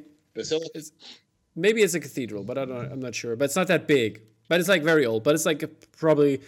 I think it was from the 1100s, so it's it's very old. And uh, my my grandma she used to live in the in the smallest uh, house of the town when she was younger. And um, we went we went there. I when I was born, she moved out and but my mom she uh, she she she used to go uh, go there multiple times when she was still living there and like the doors were so small uh, and the house was so small I, I couldn't stand up in the regular rooms it's that small it's like yeah it's like really crazy other, other going to tell me it's from 1100. And you're like, and that's our video. that, that crap, that's the bill we just keep the Pac-Mans at, man. It doesn't matter. It's for kids. The, the- the doors are so small, it's perfect for them. Yeah. Um, okay. Moving on. I wanted to know um, how how's your approach on a project. I mean, you have ideas, come up with it, but how do you realize them? How how how you go about that? You hope that what gets turned in is perfect. And if it isn't, then you work back and forth with the artist until uh, hopefully it approaches it with whatever time you have available to you. That's all there is. It just depends on the talents involved. Okay. And how what, like what time process do we look at? It varies. Um, From You know, two some years to two days. no yeah, joke. you know, some some folks are quicker than others, and you know some studios are faster than others. So it it is hard to. There's not a one size fits all. It really does change from project to project, and depends on the deadline. If it's something, for example, if it's something that we're trying to get done, you know, for like a Comic Con or uh, Frightmare or or a specific event, then you know we'll relay those timelines up front and let Mhm. people know um, beforehand but it really does change you know like rob said there's there's a couple posters in our past that for one reason or another whether that be just approval lag times or or whatever um, you know some have taken a year to 18 months to see the light of day you know but one of the things that we always like to say is that projects never really die at Mondo. You know, if something, even if it never comes out, we'll we'll find hopefully we'll find some way to resurrect it or we'll see something through to make sure mm-hmm. it does come out um, you know we're we're big on not canceling anything and uh, and not letting letting anything um, go unnoticed we, at least we try mm-hmm. to be what's the motto the drowned king in game of thrones that that what dies can never well that that what is dead can never die I think the point is he's right though. We have so much stuff that's been resurrected. Yeah. It's crazy. If you actually went through the full amount, it's kind of nutty. And by bigger artists, you'd think like that Ken Taylor, uh, No Country for Old Men. That was that was like a three year thing, okay. I think, right? Crazy. Yeah, yeah. Ken's like Rambo too was like a two three year thing. Yeah. Um, and the the example we always bring up, uh, at least as far as recency, is uh, Martin Ansin's Man Who mm-hmm. Fell to Earth, um, which ultimately. I think objectively, I think we've said this a, a couple times, but like that's everybody at Mondo's kind of favorite Mondo yeah. poster. At least if we think of like you know what what our favorite is. It's all it, top three for sure, if not if not top, you know, the top of the top. Mm. It's it's Martin Ansin's Man Who Fell to Earth, and that's a poster that took probably a year and a half, two years to come mm. out. Um, you know, just due to it, it timed out around the you know when we were working on that Bowie passed um, so maybe that had an impact on it and just kind of navigating some stuff around the mm-hmm. estate but that's one that oh we're so thankful was able to to actually come out but that you know that one took a minute and and we just kept yeah. pushing and, and hoping that you know it would come out and it did okay and um I, I wondered how how's it with the licenses is is that always hard to acquire licenses or do you like do you also buy them like or do you approach the studio just and like ask for something how, how how's it with that. Let that... me lay it out for you completely. First we got a guy named tim weish and he's a wizard and that's the end of that because i really don't want to tell other people how to do it. Sure. That's true. Enough, enough fools ruining licenses as it is. Yeah but uh, yeah. as a it's, but do you have multiple uh, licenses it, at the same time, or how is that? By the way, I mean. Yeah, yeah, yeah. We, you know, we're we're in a privileged position to to have a lot of different licenses, or you know, various different mm-hmm. licenses, mm-hmm. and um, I will say it's it's uh, it's a bit. I don't want to say easier, but um, we're in a, a different spot, you know, seven, eight years into the game than we were at the start. We we have kind of a history to show people this is what we do, and um, you know this is kind of what we would like to do with with your titles or with your mm. properties or anything like that. So it's easier to point to people, uh, you know. Look, Disney likes us, Marvel likes us, you know, stuff like that. Um, so yeah, but but to answer the question, we we have a good amount of licenses for you know a wide variety like we were talking about earlier we have movies we have tv video games um, so really anything that that we're a fan of um, things that we're excited mm. about we if we can do something officially we try to it is getting more difficult though i have to admit uh, they're getting more restrictive i think as it becomes more of a popular you know medium mm. and uh, we feel finds himself having to basically go further and further into the jungle to you know maybe find some un, you know some hidden okay, gems. Yeah, understandably. I mean that's that's that's it's, it's, the hobby is getting bigger and bigger for people out there and collectors. So understandable. Um, what would you say was the most challenging challenging idea over the years for you in terms of working on it? Um, or the, the most challenging project? I don't know I don't know if this would constitute as like challenging, but uh, one that we wanted to really be sure that we got right was Matthew Woodson's 2001: A mm-hmm. Space Odyssey. Um, that's if you if you're familiar with the poster, uh, the monolith on it uh, is knocked out so you can mm. see the paper. It's it's not ink it's the actual paper type that that represents kind of the, the color of the monolith. Um, and we wanted something as close to Vantablack as we could get, just something that completely sucked in any and all Lacus black that you could get. We didn't want to do black paper or black ink or anything. Yeah.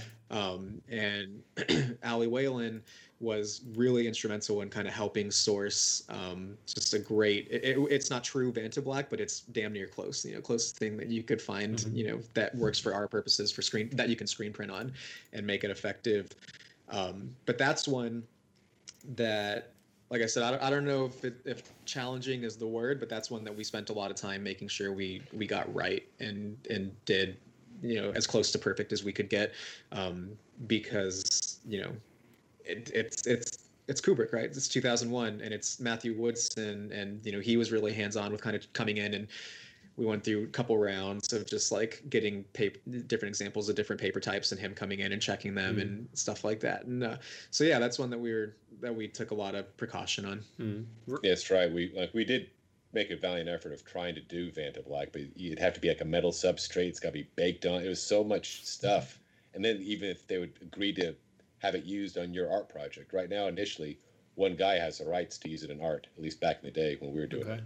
Yeah, So their competitors, we tried to go with them, see if there was actually maybe something that's not so horrible to apply, could just be something that could be screened on, Mm. and that wouldn't work either. So we eventually just filled the paper. Okay. Like Eric said, Ali found some amazing papers we had never even heard of. Yeah. What's it called? Chromolux paper? I can't remember. It's something strange. yeah, yeah. Okay. Speaking speaking of, So and that was oh, sorry. turned out perfect. Oh no no. Yeah. that's it. Uh, speaking of paper, um, is this there is like a certain paper you love? Like that's your go-to paper, basically. French lemon drop, wouldn't you say? Yeah, a lot of our paper is, is French paper company. Um, I'd say 90% or more comes from French. Um, but really, I think and if Mitch were here, he'd be he'd probably roll his eyes. But it's usually Rob and I that are the ones that are like, "What if we do this on X paper or Y paper?" But um, we always just try and choose the paper that if it makes sense for the project or the title, and if it's a fun bonus, you know, even if even if every every square inch or is going to be covered by ink, it, Rob and I are always just like, yeah, but you know, if it's in the frame, you know that the backside is on colored paper, and that's worth it. Um, but yeah, so it's not it's it's not a one size fits all answer on that either. It's always just like you know, here's here's a good paper that fits you know fits the color Mm. um, or that fits the title that resonates kind of thematically or what but it, it changes Mm, okay, I see. That's that's true. It's that's an actual argument we've had to have with Mitch, where we're like, yeah, it's going to be awesome. You take it out of the tube and you see that the back of the of the poster is this is color. It's going to be amazing. It's just going to seem like an amazing experience for, for people because they have no idea what, that's coming. And Mitch is like, really? We're we're paying an extra two bucks to make this poster for that two seconds of experience. We're like, yeah.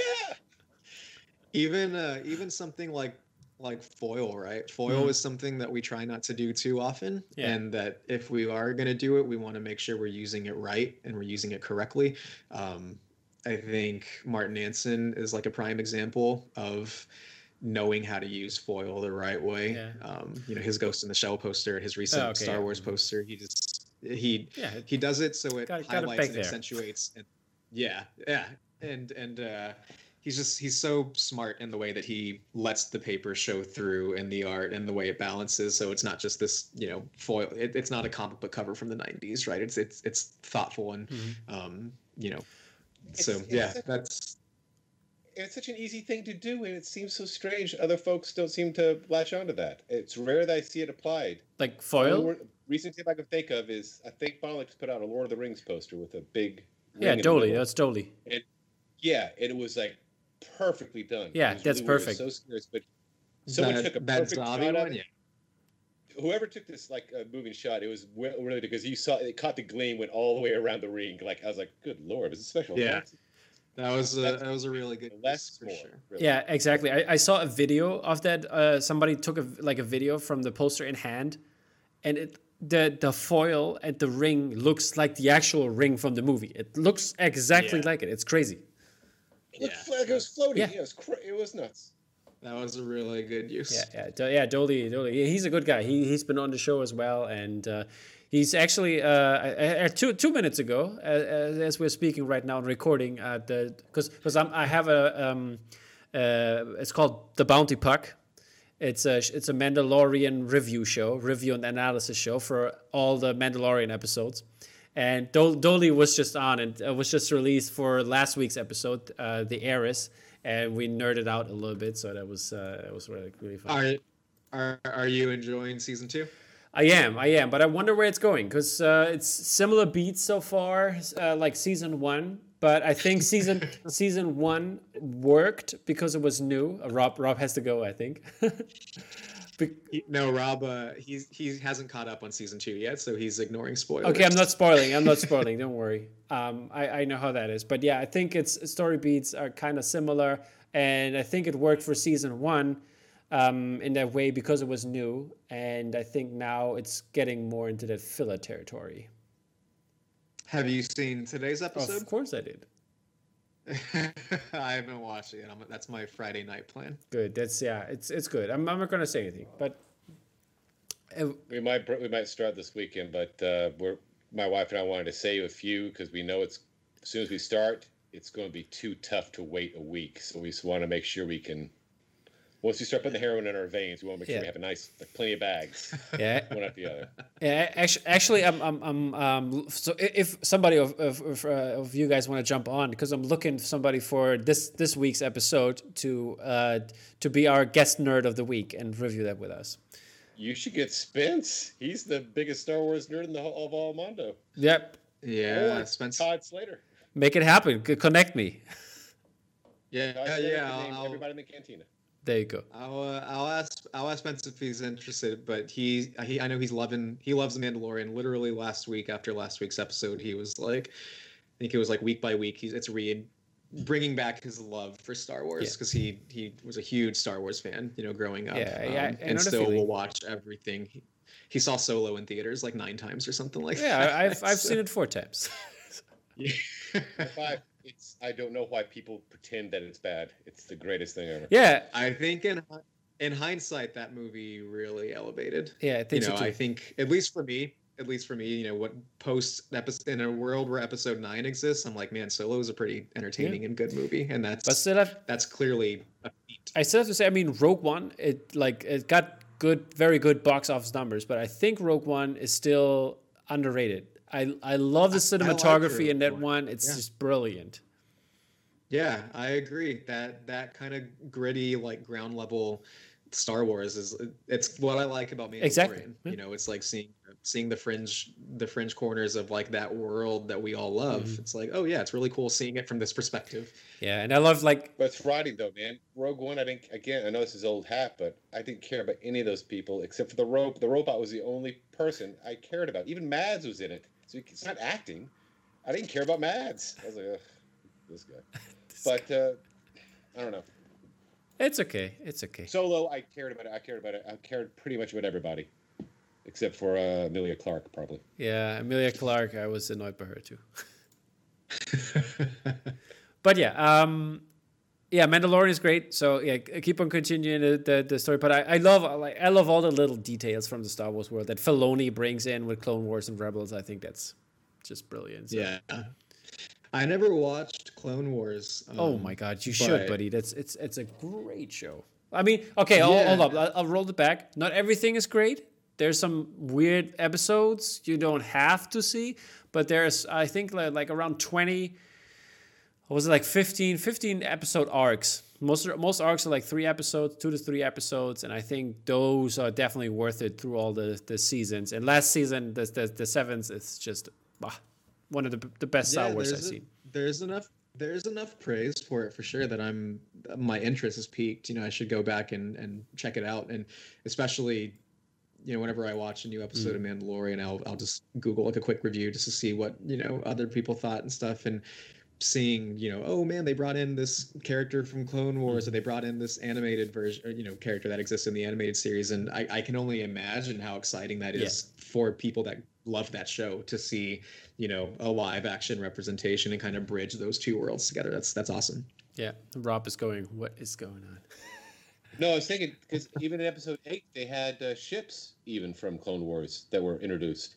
I mean, it's it's weird how many how often that uh, Clone Wars has been made and recognized as canon. Yeah. When so much old canon has been dropped by. Uh, you know, Yeah, I mean, uh, and Rebels had it. That speaks to the quality of this. What I'm saying. Rebel Rebels had in Thrawn, which is one of my favorite Star Wars characters. I'm, I'm I have all the Thrawn books that came out. I, I, I have the action figure, and it's like I love Thrawn. He's like one of my favorite characters from the ex- expanded universe when it came out. And sadly, that it's now all legends. But good thing is they at least take some stuff from from from from the time that I grew that I basically grew up with. So they, I, am happy. Like one of my favorite uh, like Star Wars characters is Darth Bane from the Bane novels. Like there was three of them, and Bane is such a brilliantly written book, and um, uh, I I love I love this character so much, and I they put him back in I think it's Clone Wars, and I think it was the last episode or the almost last from the sixth season, I think it was.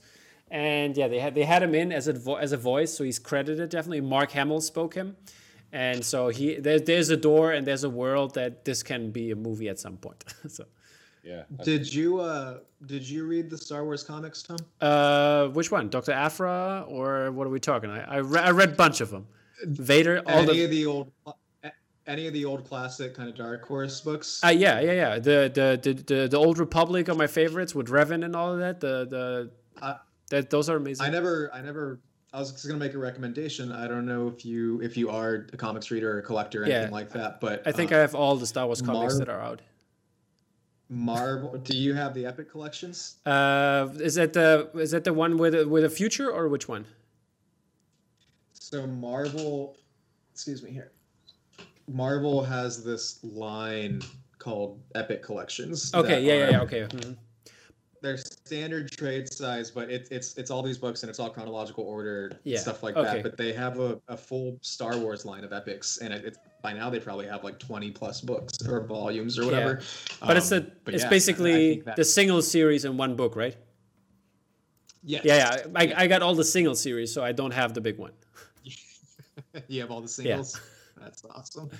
Yeah, it's it's all it's all collected. I got I got a lot of digital I got a lot of digital stuff like saving room and so on, but um Yeah. it's uh, still in the collection and I've read most of it. I, I have I, I have listened to every Star Wars audiobook that came out. Every every one. So That's some that's great, man. Mitch is telling me someone's been doing that. He knows some. Uh, he's a friends of the Norris who's been doing that lately too. They've been buying the audiobooks for Star Wars and Yeah, listening to it's great. like the old ones on tape. yeah. I could hunting them down. Yeah, I got like 100, 110 or 120 now or somewhere around there. Maybe it's a little bit more now. Like Oh, ta- wow. like Tales from the Cantina kind. Of Yeah, yeah, yeah, exactly. Yeah, and then they have like the the stuff that is like that plays like twenty thousand years before. So that's fun. Yeah, I, I read Dune. Yeah, there you go. How, but speaking of Dune, how, how did you guys like the the Matt the Matt Griffin Dune poster? Look cool. Did you like it? Yeah, look cool. I was happy it wasn't gigantic sandworm too much. Yeah. Okay. Great. Because the thing is, you get unfortunately you get the, the, the greatest of those renditions. I think is the der Wanderwurst Planter or something. The German uh, big uh, Dune poster from '84. It's got a really nice, huge sandworm that's kind of like in the same position as the uh, uh, God Emperor Dune cover. Yeah. and it's a hard depiction of a sandworm to beat. So when people go outside of just straight sandworm depictions, I mean, I know he's got the three at the bottom, but just having the dreams, the dream image, Yeah. that was a nice choice. I was glad to see uh, see him go off the beaten path, but I'm, I'm very picky about Dune. Okay. Um, by the way, uh, b- I had like I think the the third episode I did of the podcast was with Greg Ruth, and he mentioned multiple times that he wanted to do a Dune, the new for the new one, a poster with you guys. So Yes. just just remember that We're, and. we're well aware of his love of Dune. Yeah, he. I, I heard he calls a bunch of times, and you screen his calls. we I don't know if we're screening calls. He we Greg will email us, um, and we love getting an email from Greg. But yeah, he's definitely reached out to us and let us know about about Dune. yeah, great. so yeah, but uh, he told me back then, and I promised that I will. If if I talk to you guys, I will. I will remind you. Yeah, for sure. I, I'm excited to see the new one. I can say, but I don't know if I was Greg, if I was anybody, I think I'd want to wait and see it first, really, to just. I think you. I think it's the only way to benefit for that movie, especially. I don't think you can go vague there and just guess. yeah. Especially they're saying that the sandworm's not going to appear to the end of the movie. I mean, good lord, I can't imagine the pacing of this first. Film. they, they they said that I, I, I didn't read that, but yeah, interesting. Apparently, uh, Dr. Kynes has got a huge role. There's going to be a lot more of him Okay. uh, explained to Paul, like the life cycle of the sandworm and of uh, the little makers and that kind of stuff, and Interesting. how spice is actually made. There you go. Stuff they didn't do. In... So it's going to be a slower burn. Apparently, they're going to really try to follow through with the multiple movies. Interesting, interesting. Yeah, we'll see, we'll see. Um, I have a couple questions from from uh, people um, that follow my blog on Instagram, and uh, they asked um, if I'm gonna put it out next week on Thursday. It will be it will be interesting because uh, he asked about Black Friday. Is is there gonna be any Black Friday stuff going on? Shenanigans. Wasn't last year the Um, archive sale on Black Friday, or when was that? Yeah, yeah. Last year we did the uh, the big archive flat file sale. That's kind of become what we've done, you know, a couple times over the last couple of years. And we're not doing that this year. I'll tell you that.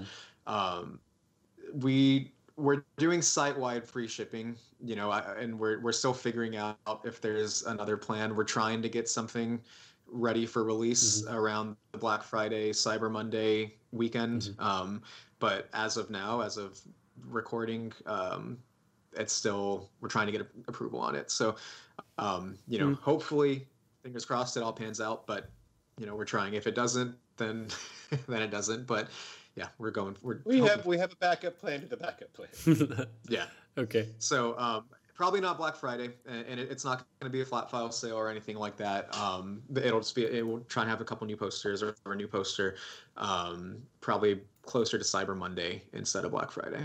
Okay. Okay. Cool. Cool. Cool. And um, another question was: Are there any? Um, do you plan on any, like doing more store locations in the future? Uh, at the moment, no. Um, you know, we actually closed our gallery a few months ago, um, and you know, literally the reason for that was just COVID and and all of that. Um, so you know, if and when, But was it was it a plan even if, before? when- Maybe. It it wasn't. No, it wasn't really a plan. No, it, that that it wasn't premeditated or anything like that. Um, it was just you know, Things are- all that. times is tough. Um, Yeah.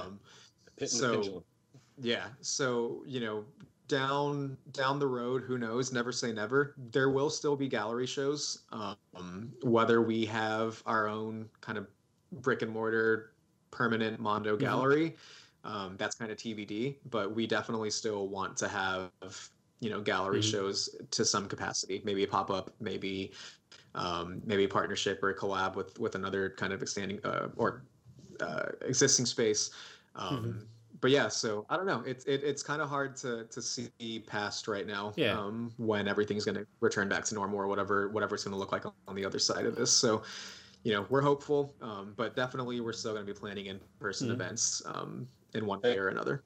We might have a show at the Vacuum Gallery. Who knows? Up in Minnesota. There you go. Yeah. So, yeah. So in one way or, ano- or another, um, you know, Mondo's always been built on in-person events um, and kind of having Mhm. that human-to-human connection. So we'll do it. We'll do it somehow. Um, but it's just kind of hard to say if we're gonna have a permanent space Okay. again. Um, if 2020 was the year of Godzilla, what would 2021 be then? The year of Hedorah. That's a good question. Um, and honestly, that's that's something that we're still just kind of talking about internally. Mm. Um, you know, every every couple weeks, um, we have a biweekly meeting with our creative team.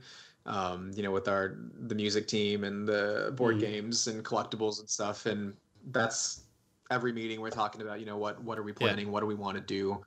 Um, you know, next month, next year, next week um, in some cases. So yeah, I think we're still kind of figuring out. We have some fun things um, planned for the first part of 2021. Uh, you know, I back in July for Comic Con, we announced that we're doing something with A24, um, and that's probably gonna that's probably gonna roll over into 2021 instead of instead of coming out sometime before the end of the year. Um, so yeah, you know, there we have some some cool things planned, but is that's a great question as far as like overall what what's a good theme. Um, TBD. All right. Uh, we, we're gonna we're gonna hear back on that definitely. Uh, I will report. I don't know. I was I was gonna say maybe not so much for posters, uh, but 2021 might actually still be a Godzilla year for uh, other departments because we've got some uh, amazing uh, collectible news on the Godzilla front that uh, our boys and collectibles, uh, Mikey and Hector, have been talking about on their own podcasts. Uh, we got some Sofubis coming up for Godzilla. We're like one of the only joints in America who are given the license to make soft vinyl Godzilla. Yeah, is, is, is the tech Yeah. did, did, How did Attack Peter do something for that lately? What did you announce something? They announced a partnership. Yeah, we're going to work with him, or Hector and Mike are going to work with him, and he's going to design um, a Godzilla figure. Yeah. that's great. they have a line of Godzilla, uh, basically Godzillas that haven't been made before, but like they did the Hanna Barbera Godzilla, for example, as a Yeah. statue, which is amazing. No one's ever done it. The old animated one from Yeah. the seventies, Yeah. and uh, they're making their first, our first Hedorah figure, Mm. which is going to come in some amazing color ways. Um, and has there been any other department announcements, Eric? Uh, yeah. Back in Can't during if we. Comic during Comic Con, the music team um, Okay, good. te- hinted and teased, all but confirmed. Uh, you know, I think we have some Toho partnerships in the works as Okay. well. So, yeah, I, I think Godzilla for sure is going to roll over into 2021. We we still are charting on with you know Tom Whalen and Attack Yeah. Peter. Um, and then other artists, you know, uh, that, that did posters earlier in the year are doing follow-ups as well. So yeah, Godzilla will Oh, wait. continue to be a big part of, of next year. That's something we could actually tease. There'll be a follow up from Shan. Shan. Yeah, Shan There you go. Perfect. And for, if people are like are going, man, these uh, Showa posters are nice, but there's other eras of Godzilla. Don't worry, Shan's got you covered. There you go.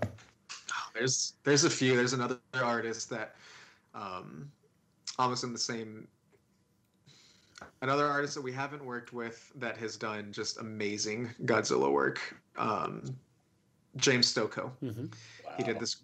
He did this great comic called Godzilla and the Half Century Yeah. War, um, and it's so so good. And he's such a talented artist, and uh, we're working with him on a poster that we're super excited Sweet. about. You realize we're guaranteeing that Mitch will sh- be sure to, no matter how sick he is, show up because we're just totally teasing without the covering it over. again. Hey, cut it out. Okay. yeah so yeah it'll be it'll be a good year we're looking forward to it and Yeah. um and yeah it's it's gonna Okay. continue to be Speak- fun There's going to be a lot of movies that we've never done posters for coming Great. out next That, year. that's always good. Actually, that's what it's going to be. It's not so much going to be Godzilla year. It's going to be the X year because there's going to be so many like, I guess this is the first time they've done that, and the first time Yeah. they've done this, and they're good big movies. They're surprising. Great. movies. I, I'm looking forward to it. And um, speaking of 2021, uh, is there going to be a MondoCon? oh wow that's a super good question um and i think i think someone asked us this on one of our last happy hours that we did and honestly that's that's super hard to answer Let's yeah, let's say COVID uh, COVID is getting better with the with the vaccine and all. And I heard by the way today that America put it on a fast track with the vaccine. So fingers crossed you know and it, it's hard to answer when i, I mean to a mondocon is is what a, a a couple hundred people all together like it's hard to say when we're going to be at a spot where hundreds of people can be in a room Mhm. together um, you know even if there is a vaccine so that's um, when that's a really hard one to answer. And I will say that the plan was to do MondoCon in 2021. The plan was to make it a Mm. biannual event um, and, and do it every other year. So, you know, next year lines up. Um, and that's for that's for a lot of reasons. That's for logistical reasons. That's for scheduling reasons. As far as you know, where we do it here in Austin, um, and we just have to book a venue so far in advance uh, to get on their When- calendar, especially in the okay. fall. The, Mhm. the fall in Austin is a is a really difficult time because we have Formula One, we have Austin City Limits. Um, you know, there's there's a lot of just Mhm. festivals that are going on or in town that that make it kind of hard to book out a venue that meets our needs and and uh, capacities and things like that. So yeah, and and honestly, I don't know if we can even talk with those sort of institutions right now about like, hey, can we get on Yeah. your calendar for September, October 2021 because they don't Okay. know either. You know, so I'm totally that's understand. that's So to something that we're not Yeah, that's that's a way longer way of saying I don't know. Um, and we're you know we're already just preliminarily talking about like okay are we gonna are we gonna start planning for a, a san diego online comic-con Mm. again you know because i don't think we're all gonna be going out to san diego in july Yeah. you know either so, so yeah you know i think a lot of a lot of people are facing those sorts of questions um, we're not the only ones by any stretch Mm. of the imagination so that right now that's it's it's a real just like Yeah. who knows i i hope you know we're dying to to get to do it again we love mondocon and that's like the funnest weekend Yeah, ever so- um so hopefully but If it hap, Other thing too, artists just being able to wanting to come too. We might want to have it, but you also got to make Yeah. artists more than most. I think are very cautious, yeah very lockdowny. yeah. Um, I know if it if it's happen happening, please put it on a fall break for me so I could actually come. yeah again our, our hands are our hands are sort of tied on timelines and it's just because there's a lot going on in the city around that time so Yeah, I know, I know. I mean, I mean, just so you know, as uh, as as your wife being a teacher, uh, you know that she can only take off time when there's a break. Yeah. when is your when is your Uh, most of the time, it's like in the middle to end of October, like two weeks. I have two weeks uh, fall break, so Yeah, we we usually we try and keep it around October, around like September, October. Um, we like it. I like it being in October, November, uh, just because the weather in Austin is a bit more manageable around that time. Um, you know, people think for whatever reason people feel like they would like to line up Mhm. uh, and spend all that time outside and, and the weather in austin can be pretty Yeah. pretty brutal during the summer months and the first half of the year so we like to try and do it like in the in the fall um, where that way it's a, it's not 100 plus Yeah. degrees Alrighty, and um, there's one more question on on the drop. Uh, you rolled out the drop this uh, this year, right? It was this year, yeah. Um, Yeah. How Yeah. how do you how do you see that it is going? Is it is it a success so far? Is it something, or is it just doesn't make a difference at all? Um, I think, I I think for the most part, we don't have any issues with it, and and anytime, like anything, there's there's kinks to iron out, right? And and that's something that we try and keep an Mhm. eye on. At least people on on the team that are far more knowledgeable on the tech side of things than I am, uh, keep an eye on to make sure that it runs as smoothly as possible. Um, but I, I think for the most part, the effectiveness of it is working. You know, I, I like that we move to scheduled drop times instead of the random times. And I think I think for the most part, people appreciate that we say it's happening at eleven instead eleven local time instead of you know some nebulous whenever. Um, but yeah, as far as the the function of it, you know, a, a couple hiccups aside, at least from my perspective, I, I think it works. But I think I have to defer to the feedback of the people. Um, and again, outside of a few a few mistakes or a few Mm. missteps, I, I think I think it's working out. You know, we don't. mean, the main have- thing was just to save time because people are bitching so much about, man, I've been up all morning F5ing for three hours and then I get shut out. This is BS. I should, I can't waste my whole morning and there's no guarantee. So this way, hey, you know exactly when to show up. You get lucky, great. If you Mhm. don't, we didn't waste that much of your Um, I don't think, I, just, I think is I just don't see us going back because that seems to be such a great advantage. You yeah, can try and if you can, if you get it, great. If not, we'll tell you when to come back. yeah. how's it, by the way? Um, I, I've seen a couple galleries do that. That they, for example, when they see that it pops up on eBay, on eBay or something like that, and that they cancel it in like afterwards, and that like some re, uh, some allocations become available again. Is that a thing you do, or is that too much work because there's too many people and too much stuff going on? That sounds like someone with a lot of time on their hands, man. We we definitely cancel like duplicate orders. Um, you know, anytime we do a release, if if someone didn't listen to the rules and got more than one, we will cancel those. And occasionally we will put them back on sale. Or, you know, if if someone there's also situations where if people email us and say, "Hey, I, I really wanted this, I missed out." If we have one to offer, we'll we'll Right. offer it. You know, Why we did you want, say we that? want 'Cause now it's going to be even more email. I know, I know. Um, I'm gonna cut that out. not But also, Yeah. our fluff house, our fluff sale. Uh, sometimes that's where they'd come from. It'd be the like three or four. Yeah. Like, "Up, majority that's where the flat file sale comes from if if if we cancel anything we hang on to it and we will sell yeah. it in a flat file or we will sell it you know elsewhere down the road but um but yeah i mean we're we're doing what we can to make sure these are getting into the right Mm. hands and the people that are actually going to appreciate Yeah. them Um, one more thing, definitely, before I forget to say that. Who, who uh, the shipping department? This it's a little hint. I don't know if that's if that's possible, but you're the only guys where I have to pay customs. Uh, that's like it's it's a lot on top of the shipping. I like I think the, the think UK as well. And when it comes here to Germany, for example, the Ansin one, uh, it was um, twenty euros on top just customs. And I I never have that with other with other galleries. It just happens with Mondo. I don't know if there's anything because um, I think it's the worth that you put in for the for the poster that You mean we don't lie and put in Yeah. lower worth? Yeah, no, because then when someone goes, "I lost the poster," you owe me money for some Okay. reason. I'm like, eh, we said it's five bucks. I mean, I'm not gonna lie, that's insane. That's a bad. That's a bad business practice. okay. yeah. But that said, I'll do that for myself uh, when I'm shipping out posters uh, that I sell Yeah. personally. Sure. but when you're a business, I don't think you can do. I think yeah, you have to take. You have to be responsible. Otherwise, it can come back and, and Okay. bite you. A great example of that. Yeah, I can say their name. Uh, Todd Slater, uh, my good friend, used to uh, undervalue the weight so he could save on Okay. shipping. And he did that for many years. And then one day, the postal service said, "Hey, we realize you've been doing this.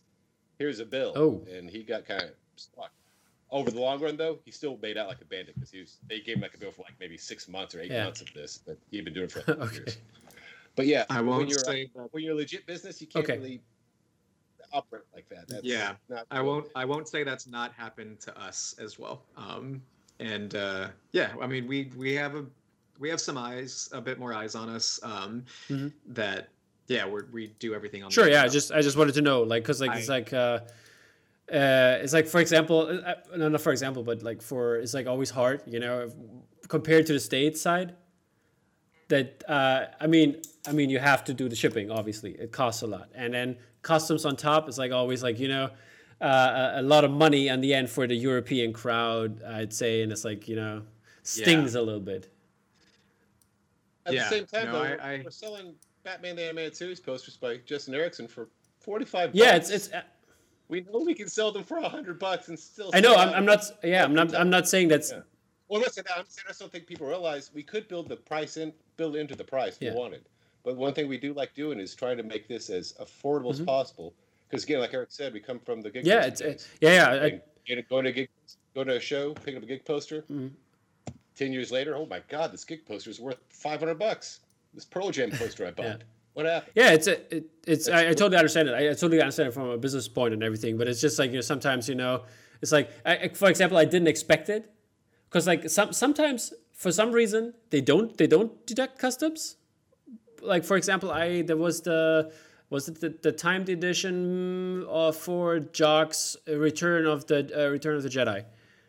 They I didn't have to pay custom on that one, but then the the the the, the Empire Strikes Back one by Jock I had to, and the Martin Ansin I had to as well. It's like it's like weird. I don't know where why sometimes it's taxes and sometimes it's not, and I, I just wondered, you know.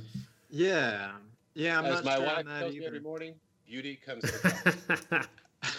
um, I'm not sure on that either, but I, I'm definitely gonna I'm gonna share this feedback with with our logistics team and see you know try and get an answer on that. We can talk offline about it. Yeah, sure. well. I'm, I'm, I'm just wondering. I mean, it's it, it happens so because because I see it always also in the groups. You know, people say, oh, they, they love the poster and everything's cool, but this always like gets stuck. It gets stuck. Uh, get it gets stuck in customs, and customs comes on top of that. And it's like I don't know. It's like crazy. But and for some other stuff, it doesn't. It's like it's like weird. I've noticed I've getting I've gotten packages take a long time for English. Yeah, th- uh, yeah, that's true. I heard that too. Like two months. Sometimes it'll be like two months. I'm like, dude, I'll refund you if you want me to, but it still says it's in Yeah, transit. I had. and then two months later, they're like, okay, Okay, so there's a lot, a lot of talk about uh, poster and their shipping. So um, I wanted to give you guys a chance to finish it out in style and give shout outs to your friends, family, fellow artists, co workers, whoever you want. Uh, you both have a chance. Uh, who wants to start? I okay, Rob. Start. Think about that. I'd like to shout out to Jennifer Jones, my wife, Captain Sensible, Jack and Meg, and God. That's it. Thank you. That was a great. okay, this is time. Play the music. okay, Eric, your turn. Uh, yeah, I'm gonna follow Rob's suit and shout out my wife, Allie, um, who has not, who's been, who's lovingly put up with me uh, during this lockdown and hasn't wanted to kill me yet, or at least hasn't killed me yet. Um, but yeah, Very and nice. then honestly, just everybody, uh, everybody at Mondo, our whole crew, you know, yeah. um, and really everybody in the world. This is a shout out to everybody in the world. If you are making it through what the world and what uh, the pandemic and quarantine and lockdown is giving you right now, fucking bravo. Pat yourself on the back, give yourself a high five, allow yourself to feel shitty if you feel shitty and feel happy if you feel happy. So yeah, that's I, I just want to shout out everybody that is making it every day right per- now. And shout out Tom. Thank you. oh yeah, it's it's yeah, my pleasure. And uh, we forgot somebody. Mitch Putnam, our spirit animal in this in this case here. uh, shout out to Mitch uh, who couldn't make it today, but he was here in spirit. I, I, definitely feel it, and he will definitely love this interview. And yeah, thank you, thank you guys for coming on. It's been really a pleasure. Thank you to all the viewers and listeners out there, and uh, tune in for our next episode, and uh, also subscribe to the podcast on at Drop Mag official Instagram and on our YouTube channel Drop Mag. See you soon, guys. Take care. Bye bye.